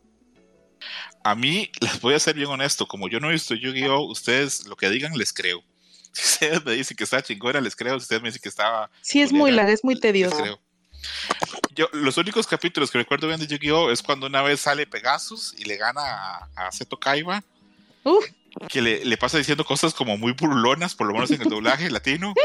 Como Kaiba Boy, no sabes ni qué estás haciendo. Eso, eso me parecía gracioso y vi un par de episodios, pero no he visto realmente Eso más. sí, el, el doblaje increíble, ¿no? La voz de Pegasus Sí. con el, uh, querido Yuji. Sí, era como muy Increíble. drag queen. Ojo, ojo, Ándale. ese Pegasus eres como, seamos honestos, tiene ahí una vibra, le meten una vibra como afeminado, ¿verdad? Y en realidad Pegasus en teoría era tremendo hetero, súper enamorado de su esposa, ¿verdad? Sí. Sí, pues todo el desmadre que hizo era para revivir a su esposa. Sí, es una historia interesante. Ahora, ahora, tengo otras dos series y después de eso ya doy pie a que ustedes digan lo que ustedes quieran. Una serie que cuando yo la veía y me parecía, ¡ay, qué serie más interesante! ¡Qué, qué giro! ¡Qué interesante! ¡Qué edgy que es! Y ahora la veo y digo, eso es una mierda. School Days. Güey, iba a decirla, iba, y la tenía, la ah, tenía anotada. Ah, ah, viste, porque School Days, yo recuerdo que en esa época de los 2000 cuando todavía podíamos ver el anime en YouTube, así en tres partes, primera parte, segunda parte y tercera parte, la gente hablaba, no, School Days es increíble, es súper gruesa, la violencia, la muerte. Es una serie súper simple, no pasa. Yo no sé, siento que es de las series que más daño le ha hecho al anime. Eh, pero bueno, voy a dejar que Yuyus dé su opinión. Yuyus, ¿te parece que también envejeció muy mal?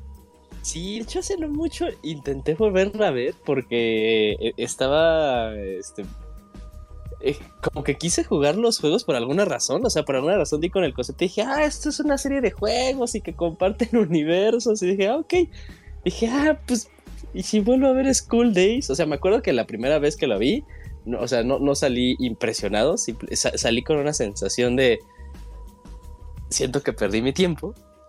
Eh, pero la volví a ver, ¿no? La volví a ver porque dije, ay, a ver, pues otra vez a ver, nada más para, para, para recordar un poco. y sí, todo, todo mal. Eh, la, la, historia, los personajes. Me acuerdo que tal vez lo que al inicio me llevó por ella, pues obviamente, pues, pues por Edge y todas esas cosas. O sea, deja todo eh, el, la muerte, que es lo que pasa ah, básicamente al final era más bien el tono, entre comillas, sexual que se decía, ¿no? Porque decir, no, ya este güey pues se anda tirando a todas y la chingada, entonces ya pues a ver qué está pasando, ¿no? Y lo ves y está aparte todo súper mal ejecutado, odias al protagonista desde el momento uno, dices, no mames, qué pedo con esta cosa. Eh, pero sí, sí, sí, y de hecho, fíjate que pensando, pensando en las series del, del programa cuando mandaste el script dije, School Days, cierto, School Days, tengo que mencionar School Days. Pero, ah, no, no, no sé ni siquiera por dónde pensar de, de lo mala que es. Porque eso pasa, yo cuando pensé en el programa pensé, ¿qué series se me ocurren a mí mal? Y puse ahí una búsqueda en Google, series que no envejecieron bien. Y vi una lista enorme y yo pensé, no, es que cuando revisas la lista, sí tienes razón. Hay series que, que a uno le encantaban y, y estaban de la verga. También Future Diary, que tiene otro nombre en japonés. ¿Saben cuál es verdad? La de un chavo que, en el diario va. ¿Cómo se llama esta chingadera Future Diary en japonés? A ver. Que fue muy grande en América Latina. Yo recuerdo que todo el mundo tomaba esa serie. Mirai, Mirai Nikki. Ah, Mirai Nikki. Esa serie. Todas esas series donde la pareja es así como que una yandere que termina matando al protagonista Siento que todas envejecieron bastante mal a mi gusto. Siento que eran series que estaban muy infladas. Es que esa no más sería el manga. Ya casi le doy chance de mencionar todo, solo voy a leer acá un, comentario que me puse. Azure, que dice: Fíjese, Don Escroto, que Macross sufre el mismo problema que Gotham. Su anime es demasiado icónico para que sea un remake bien recibido y Sunrise intentó eh, remarquear a Gundam como una nueva franquicia. Sí, coincido. Eh, son series que son muy complicadas. Hoy por hoy yo creo que ya no pasa. Ya cuando una serie llega y es así muy, muy icónica, no se intenta adaptar.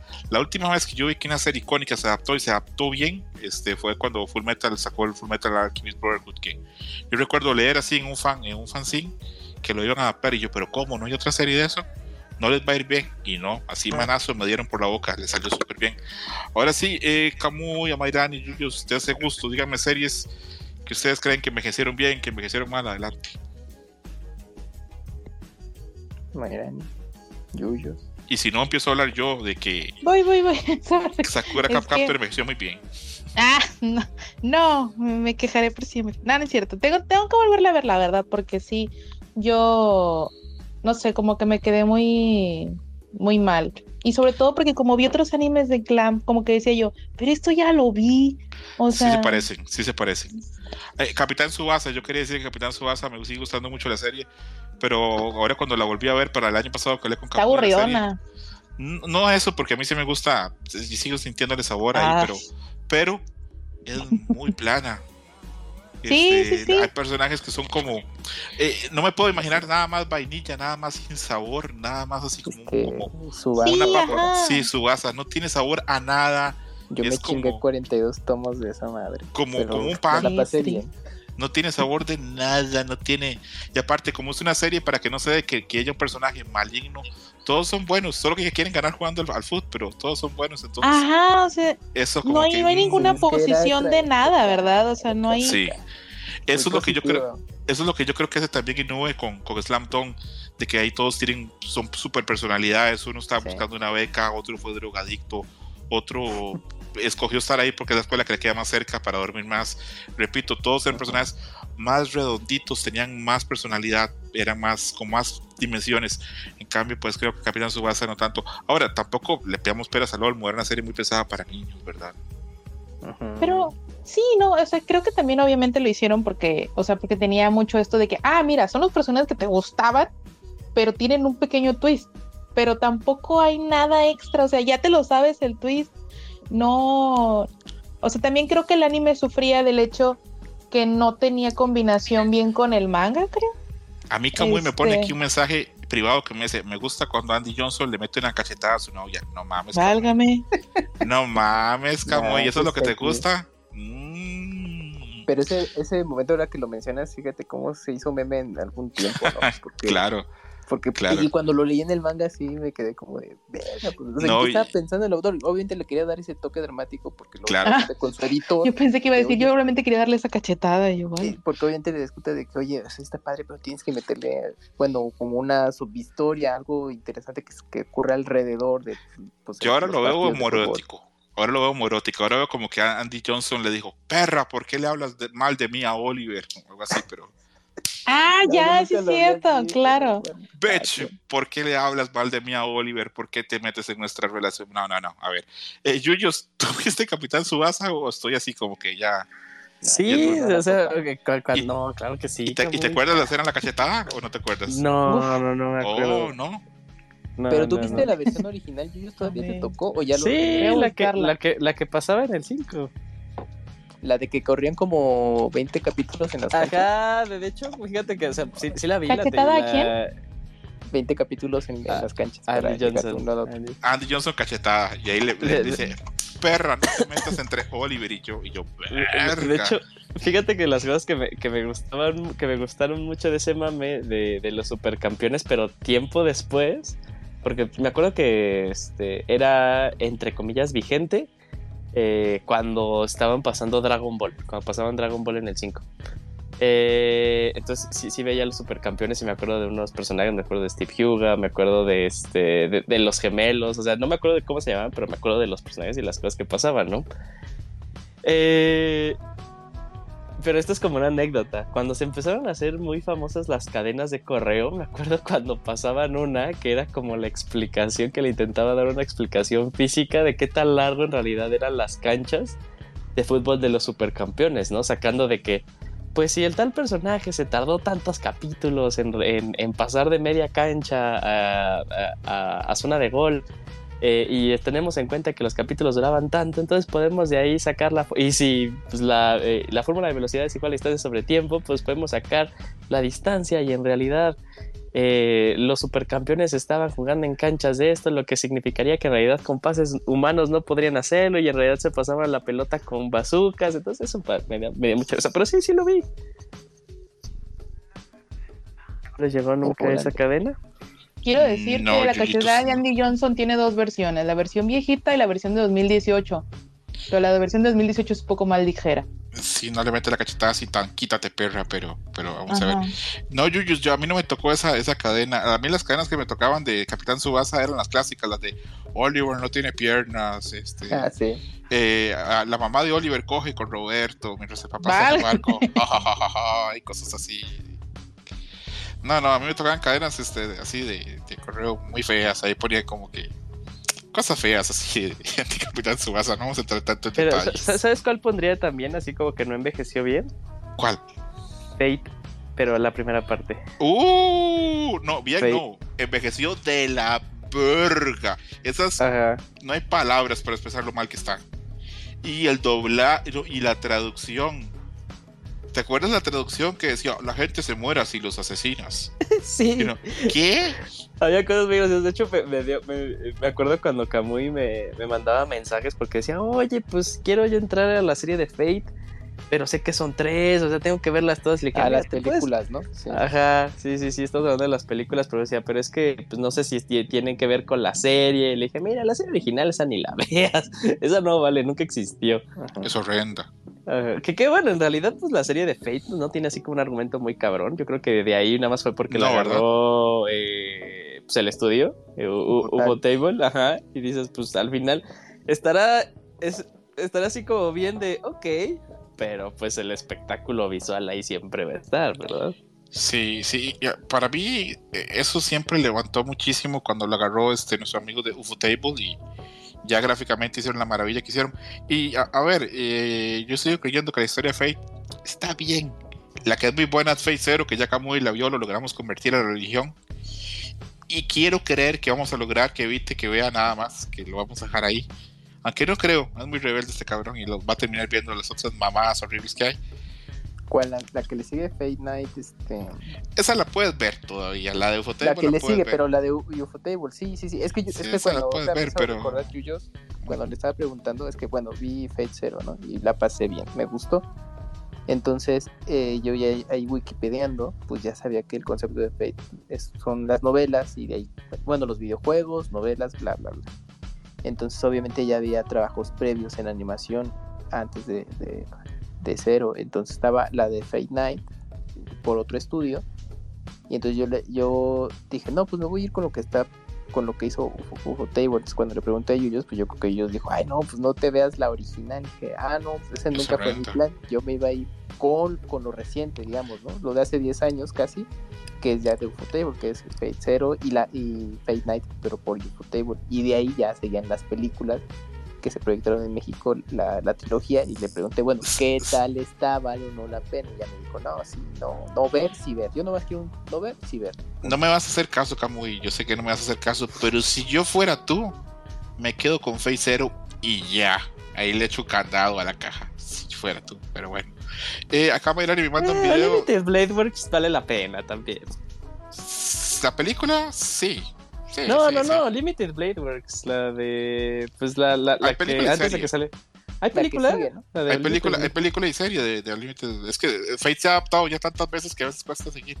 A Mariana me película, ¿eh? A aquí me manda un video donde la Virgen de Guadalupe salva a Oliverato de que lo atropelló un camión que sí es Es la mejor parte del mundo, me encanta. No le pasó nada.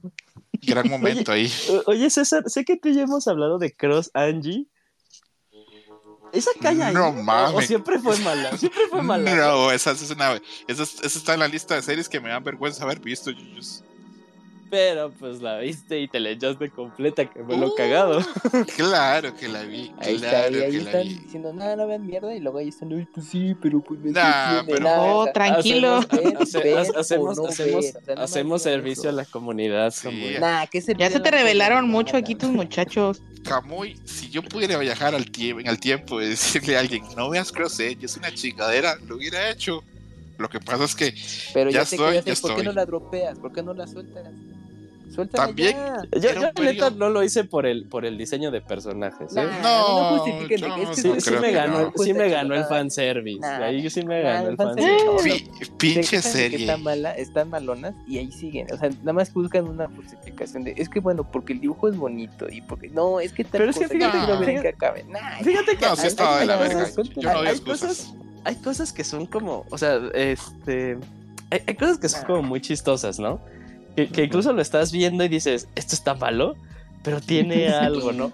Por ejemplo, me, voy, me voy rápido a una, a una serie que intenté ver eh, recientemente, Bastard. O sea, Bastard, ah, aunque tenía el fanservice y todo eso, güey, no, no, no pude pasar del episodio 4 y dije, no, esto está horrible, esto está horrible, Nel, Nel, Nel, aunque pues esté interesante algunas cosillas, pues no. Pero, por ejemplo, regresando a Cross G sí hubo algo que me mantenía ahí por alguna razón. Nah, pero es la pura tus puras hormonas, ¿verdad, Yuyus?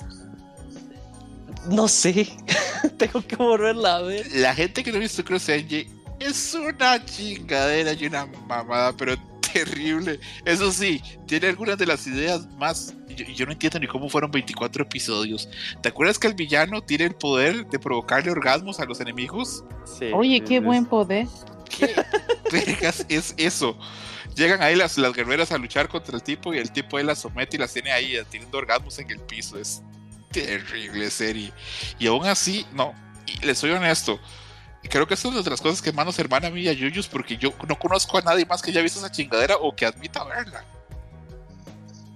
está raro, o sea, también me acuerdo, o sea, es que creo que fue una época mía en la que veía, o sea, mi, hobby era ver animes feos. no, porque, porque también vi una que se llama Campeone. Ahí nada más googleenla. Campeone no, era una telenovela. No, no, no, no, no, no, no, no, El, el concepto era como de que... Era un harem, ¿no? Era un harem, ajá, ah, sí, ya, Ya, ya, ya vi dónde los cogeas, Yuyus.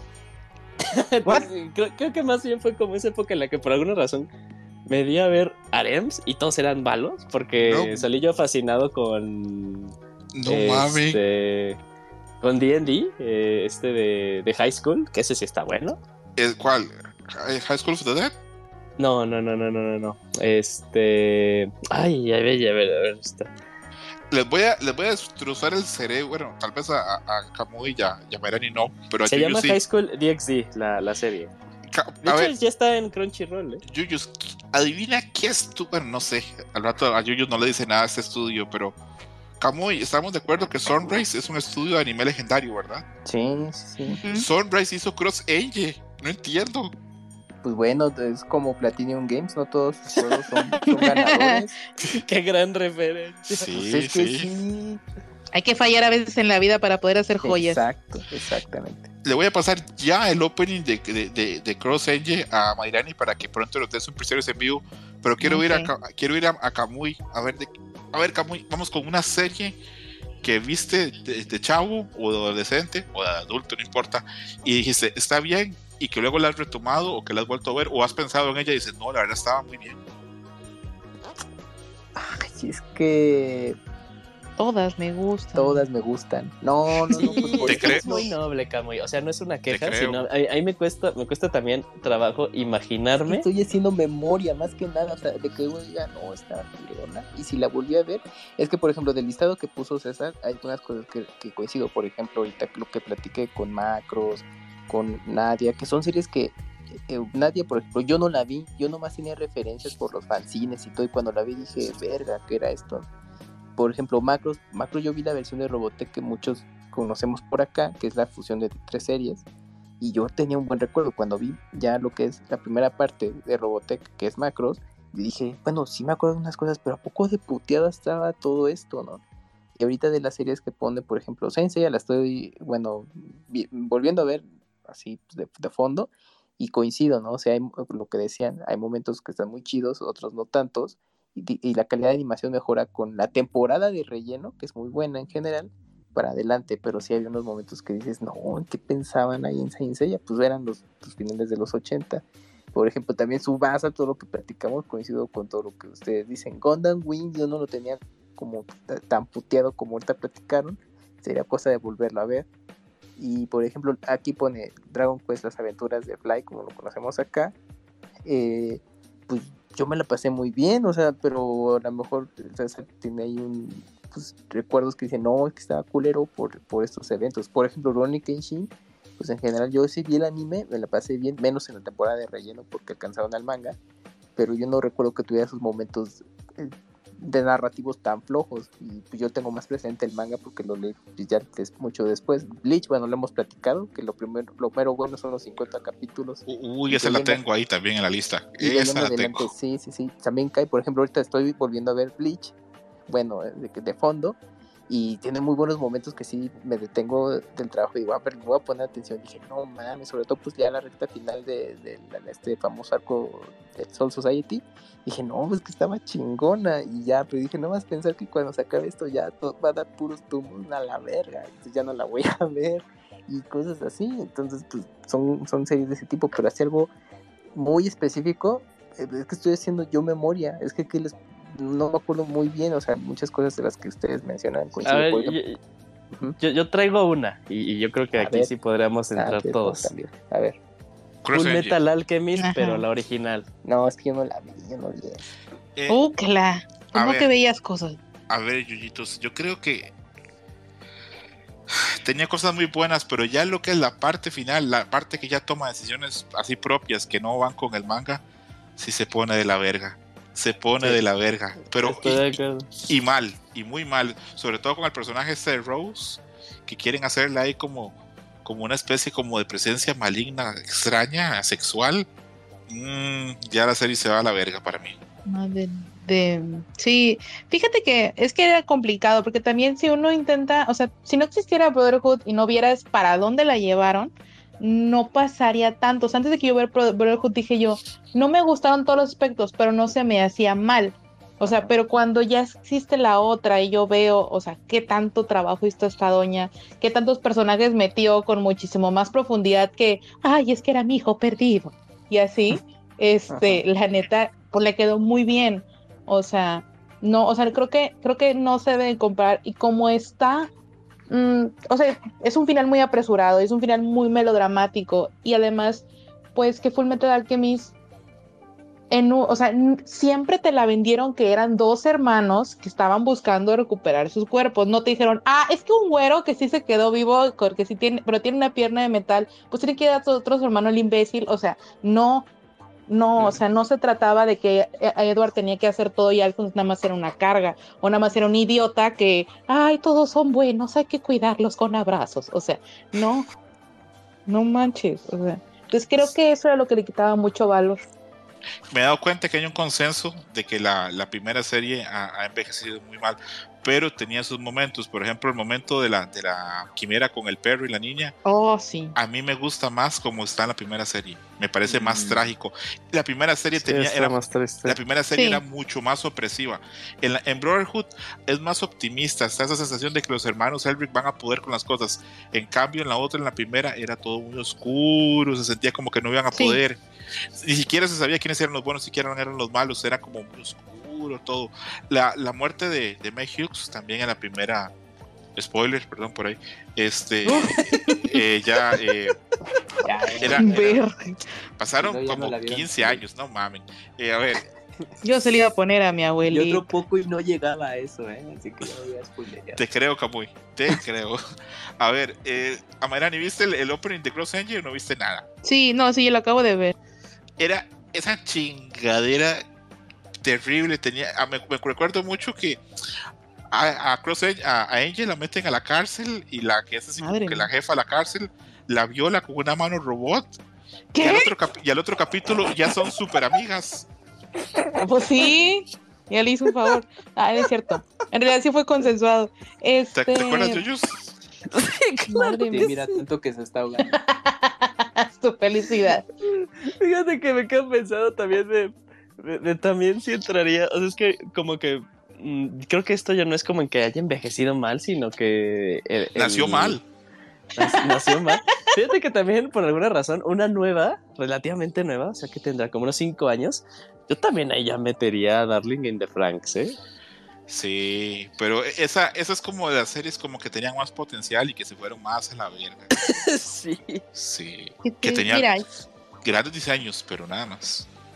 Yo solo de lo que intuyo del opening, aparte de que se ve muy cheesy, pues nada más yo veo, yo vi un montón de desnudas. Así es.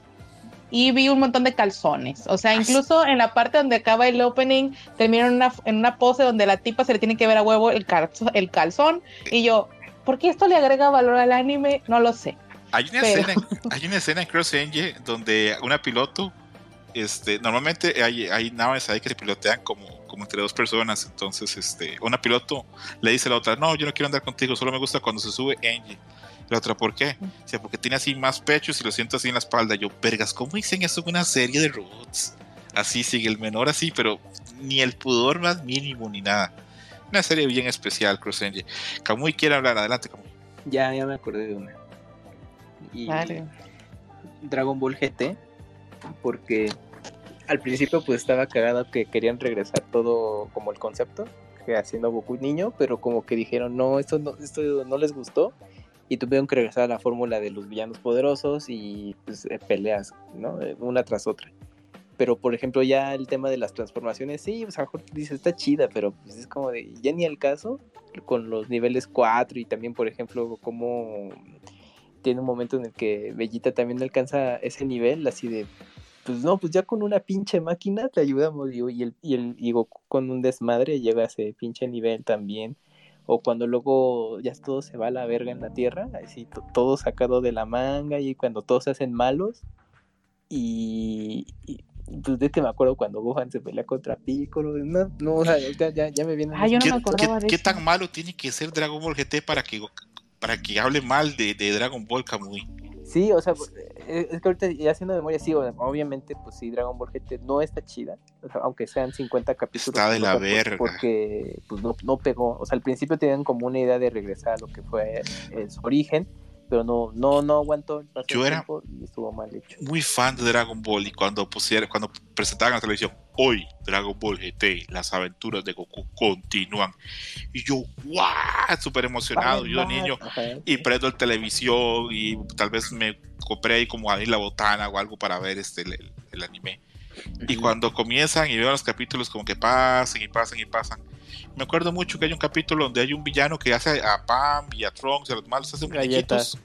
Ah, galletas. Y le empieza a ver los calzones a Pam. Ah. Y, Pam grita, no, no, mientras está viendo los calzones. Yo dije, no, esto no. Apagué el televisor y me fui a jugar fútbol. No, no, no. Muy mal Dragon Ball GT. Muy mal. Esa primera parte de Dragon Ball GT sí está mal. O sea, hasta que ya sacan a Baby. Y aparte es lenta, como. Sí, y, tiene, tiene un ritmo muy, muy lento. Tiene muy bonita música, ¿verdad? Exacto, es que los opening y los endings creo que son lo más rescatable de Dragon Ball GT. Y pues bueno, tanto. Y la fase 4, ¿no? Sí, claro, la, la, fase 4 sigue siendo la mejor transformación de todo. Sí se ve chido Goku, porque se ve así badass y todo pero es como de, ya no, o sea, ya como para qué, porque es bueno, porque te habían planteado en Dragon Ball original que el nivel 13 ya era el top, ah, no, pues todavía está el 4, que bueno, ese recurso, pues al final de cuentas pues, ya les valió y lo metieron en Super, ¿no? Pero pues en su, bueno, en su momento cuando la vi dije, creo que ya no era necesario, ahorita ya, pues, ya me da lo mismo, pero ahorita pues ya haciendo la retrospectiva dije, no, pues que ya ni al caso, se ve chido el diseño, pero ya... Tiene que haber hecho buen dinero igual Dragon Ball GT, ¿verdad? Porque todo el mundo se fue con la finta de que es la continuación de Dragon Ball. Es el Boruto de LAN. Ándale. Y es que yo tenía muy presente Dragon Ball GT por el pinche videojuego de PlayStation, el Real Boat. Ajá. Porque, porque es lo que nos llevó primero de Dragon pinche Ball. juego. Antes de la serie. Entonces yo me acuerdo que tenía un compañero en la escuela que, tenía el juego y dijo, no, es que sí está bien vergas y todo. Y yo veía, bueno, en revistas informativas la cobertura del juego. Y yo, no, pues es que, es que este es lo nuevo Dragon Ball entonces, ¿no? Y ya como que decía, pero ¿cómo será? ¿Cómo será? Y ya, bueno, terminó por fin Dragon Ball Z y pasan ese avance. Bueno, próximo capítulo de Dragon Ball GT, yo sí me quedé así como César, verga, sí la van a traer. Y ya cuando la empecé a ver, dije, ah, ahora el primer capítulo, no mames, ese Goku chiquito y tú qué verga. Y lo de las esferas del dragón que son oscuras. Dije, ¿y ahora por qué, no? Y ya conforme fue avanzando, dije, no mames, ¿cuándo van a acabar? Y justo que lo que decía Gillo de tuvieron que recurrir a lo de Baby para, pues ya como para agilizar un poco la situación, pero también así como súper tonto ese asunto.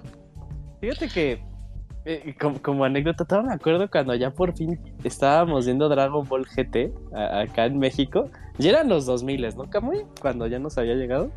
Sí, sí, sí, ya. Sí, y, yo me acuerdo cuando terminaba la, la, serie, pues allá, allá aparecían letritas y todo eso. Y me acuerdo la primera vez que lo vi, dije, ¿1997? Dije, no, o sea, no manches, como que no, no, no me cuadra. ya fue tiempo después que dije, ah, ok, nos llegó muy, muy tarde.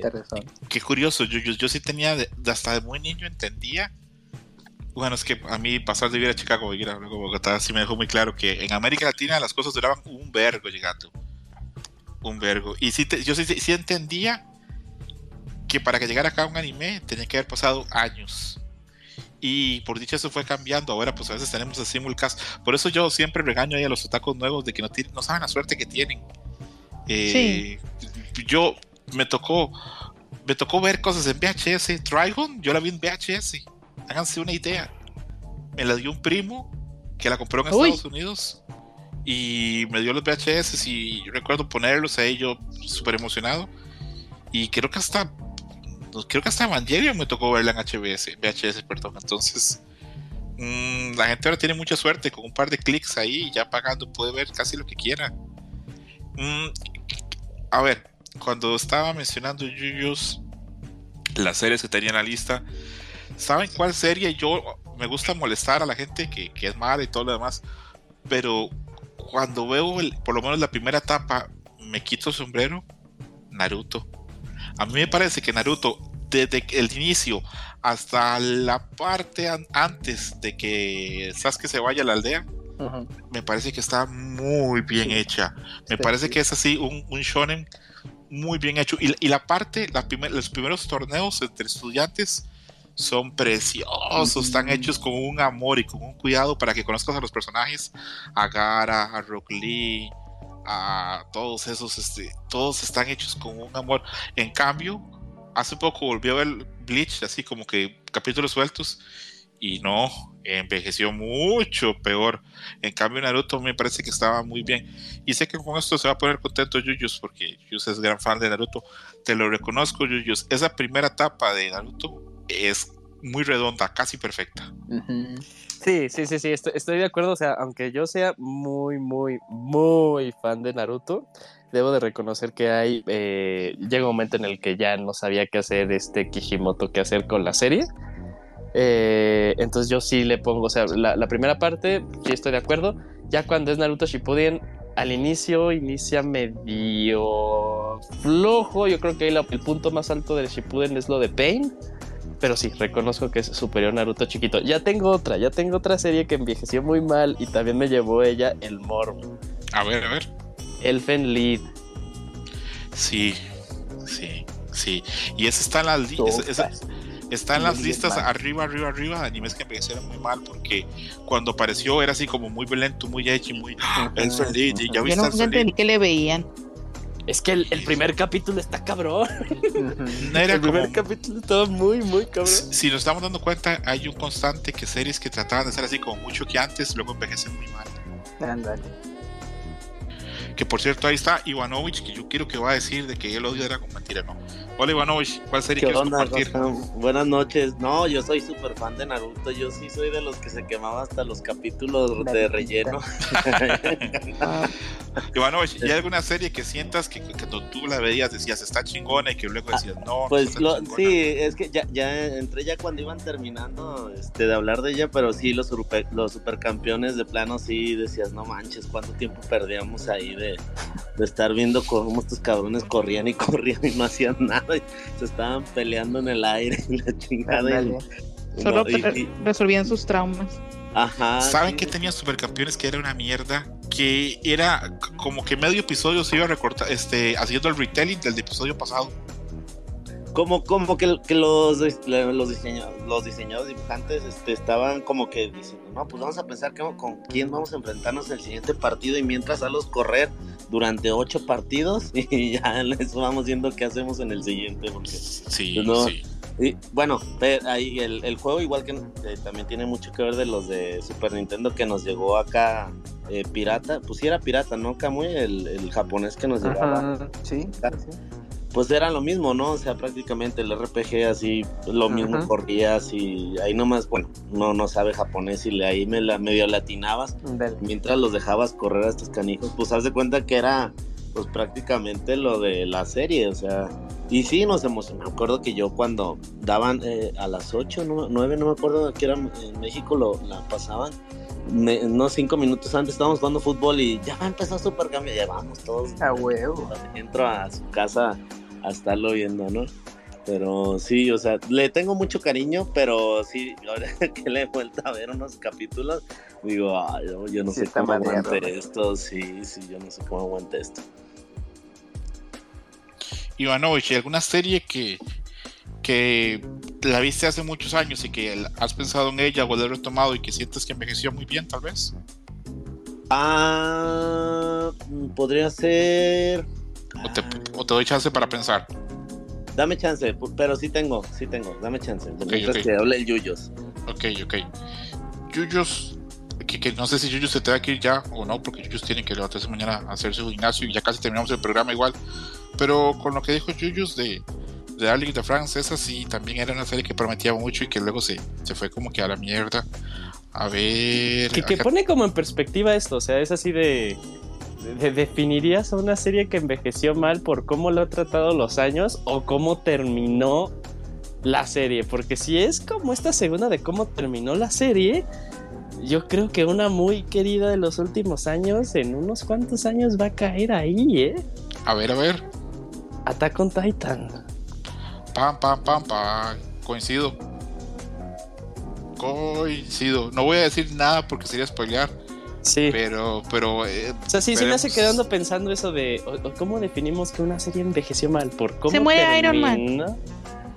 ¿Por cómo terminó? O, por cómo la trató el, tiempo. Porque, o sea, regresando así, regresando a Randa, que si hay episodios que están eh, muy repetitivos, a mí la serie me sigue pareciendo buena. Claro, Ragma tiene capítulos todavía muy divertidos. Siempre que hablamos de Ragma siempre digo lo mismo. Está muy avanzada en su tiempo, ¿no? exactamente, el capítulo en que Nabiki le quita así el, compromiso a Kani con Ragma. Es maravilloso, es así, apenas 22 minutos, pero pasa de todo, es súper divertido y deja claro al final los, eh, los sentimientos entre Nabiki y este Ragma y, y Akane. Entonces, es una serie que tiene 30 años, pero por eso la tengo en la lista, porque para mí Ragma envejeció increíblemente bien. Todavía súper dinámica, todavía súper divertida. El papá Ragma es súper gracioso todavía por hoy. Entonces, no sé. Otra serie que repito que yo no valoré en su momento porque no me tocó verla, pero luego volví a ver episodios y luego he visto películas y entiendo más, es Digimon. Yo Digimon, eh, como en esa época la gente la, la comparaba mucho con Pokémon, no, le, no le entré mucho. Y era otra cosa totalmente distinta. Tenía muy buena animación. Eso la gente lo deja por de lado. Tenía muy buena animación. Tenía muy buena música. Y era otra cosa totalmente distinta a Pokémon. No tenía. De hecho, hoy por hoy, hoy por hoy no sé qué, por qué la gente los comparaba. No, no sé qué.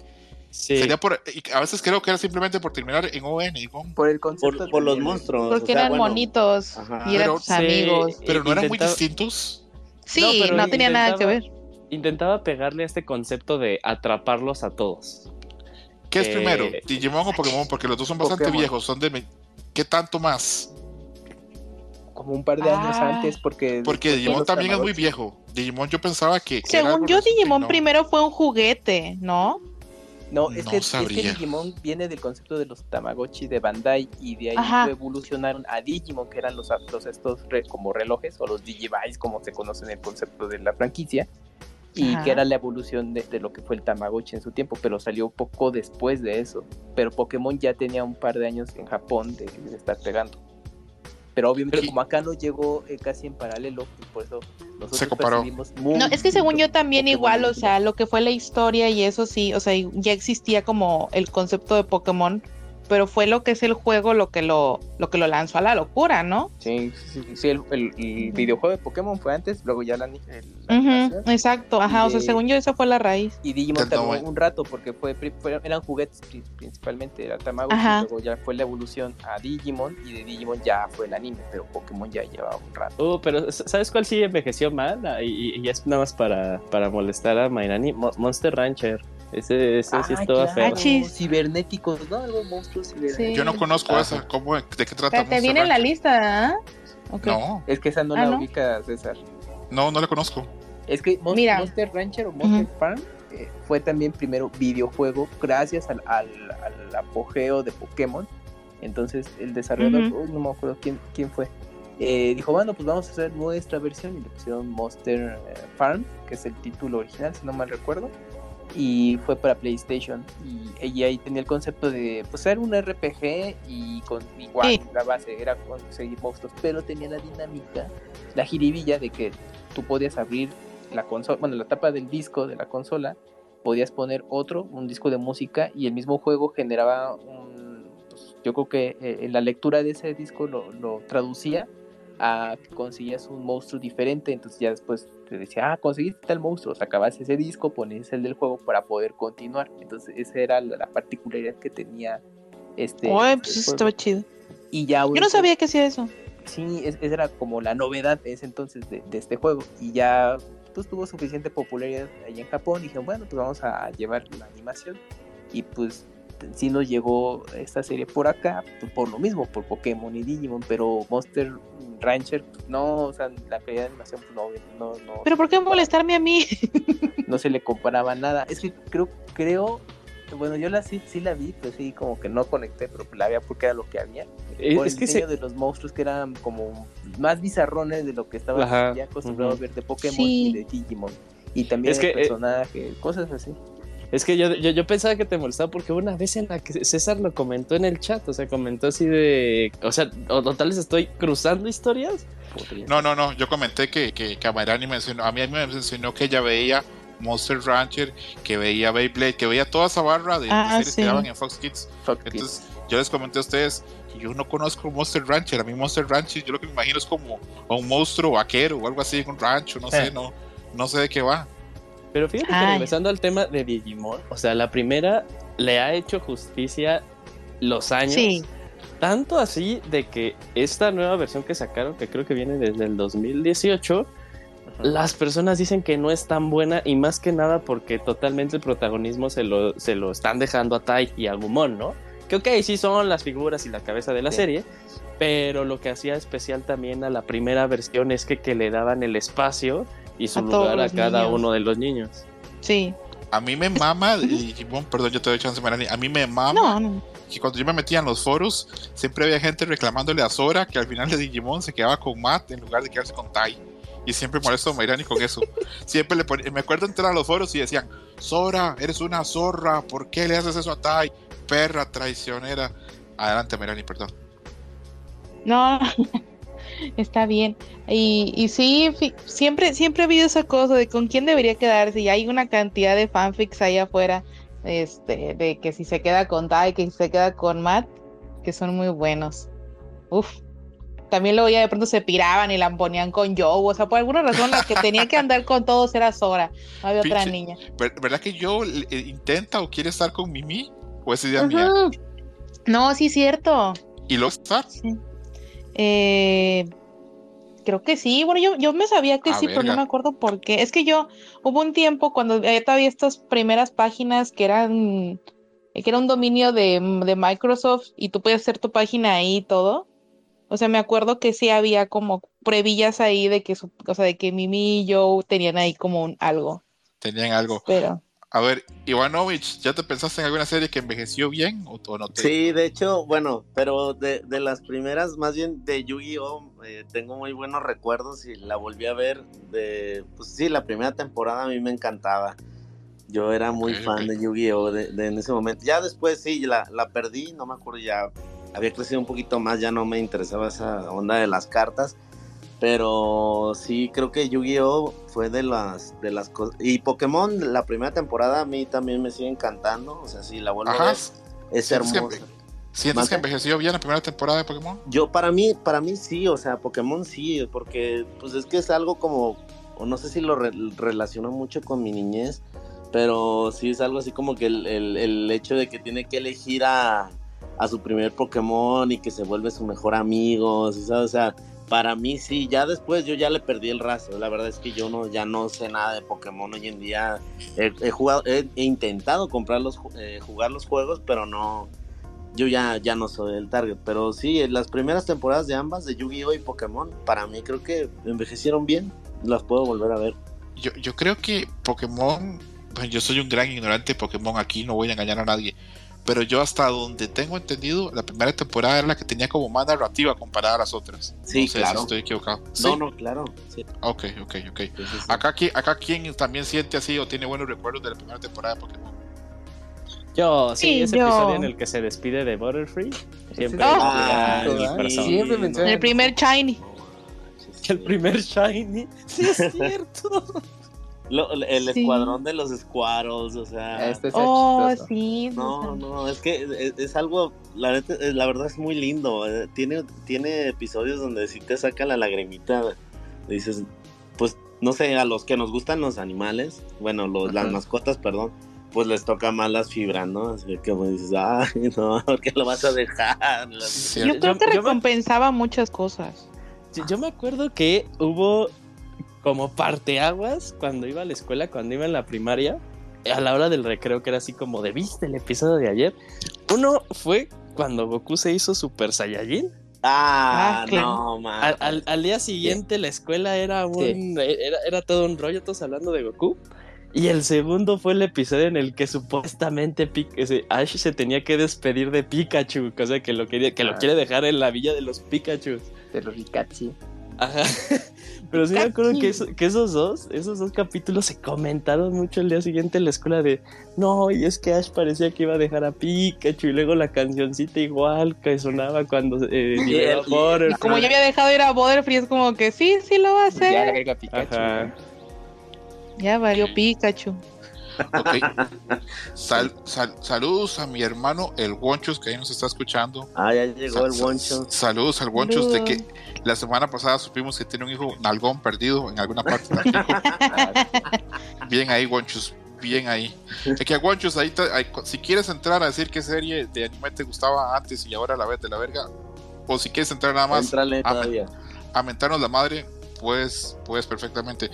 Yuyos, ¿vamos cerrando el programa o seguimos un poquito más? Tú me dices, Yuyos.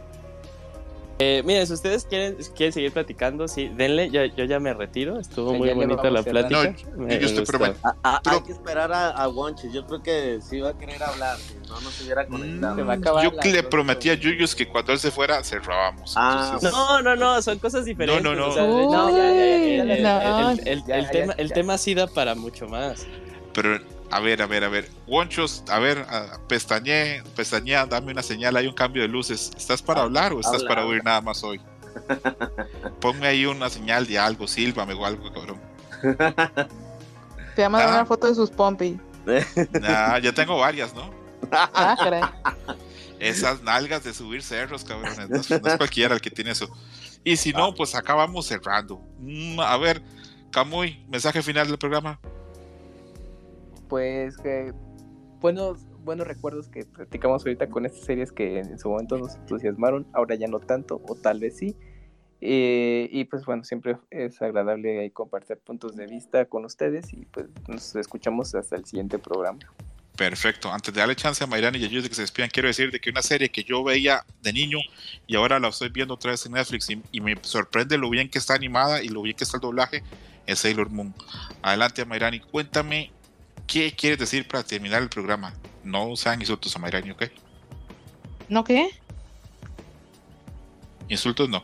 Ah, no. Ah, ya dictaste la parte divertida.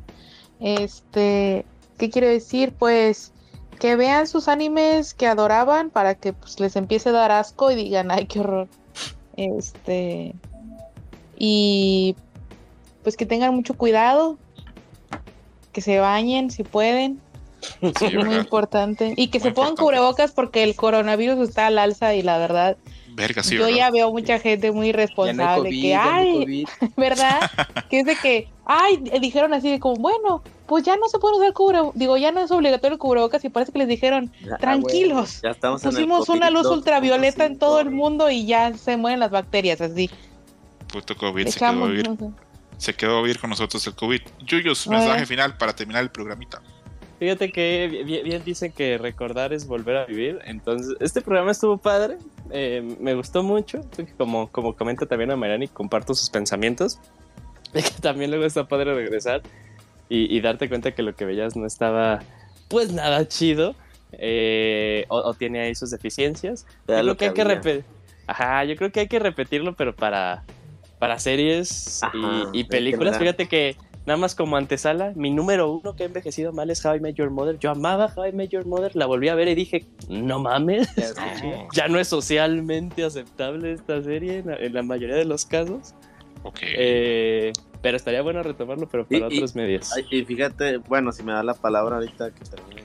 Claro que sí, Vanovich, mensaje para cerrar el este, programa. sí, ahorita que, que, habla de esa serie de Met Your Mother, este, yo amo Malcolm, así la he visto como la acabo de reiniciar hace dos, tres días otra vez, la he visto como siete veces completa. Y, y, esa serie sigue hasta el día de hoy. Eh, envejeció muy bien. Envejeció súper bien, ajá. Es, muy fresca. Español. Es muy fresca, está muy, bien narrada. Muy, muy, eh, muy narrada, tocaba temas de racismo, este, cuando Dewey trae una bolsa, sabes que él quiere usar una bolsa y no lo dejan, pero él quiere tener una bolsa, este, toca temas muy sensibles que en ese momento yo de niño no, no los, no los ubicaba, pero hoy en día que los, lo veo me da todavía más risa, o sea, sí me digo, no manches, o sea, como en ese momento en los 97, 98, no me acuerdo qué, qué año fue, o sea, dices, no, pues sí, creo que esta serie revolucionó en su momento, ¿no? Y es, es, es, una serie muy interesante, no voy a hablar mucho porque ya nos vamos, pero es una serie que es enorme en México y no tanto en Estados Unidos y Canadá. En México es enorme y en Estados Unidos es, bastante grande, pero no como en México. Yo no conozco a ningún mexicano que no le guste Malcolm. No, a la fecha. Es enorme. Me manda mensaje el mm. amigo, estoy en la calle aún, les mando un abrazo, ah, saludos a todos. Ah, mis nalgas son lo mejor del server. Bueno, sí. eso fue Trick Match número 62. Nos queremos mucho, nos escuchamos pronto. Un abrazo. Bye. Bye. Bye. Bye. Bye. Pack it up. Thank you for listening, Dream Match. Gracias por escuchar Dream Match. Hasta la próxima. Game over.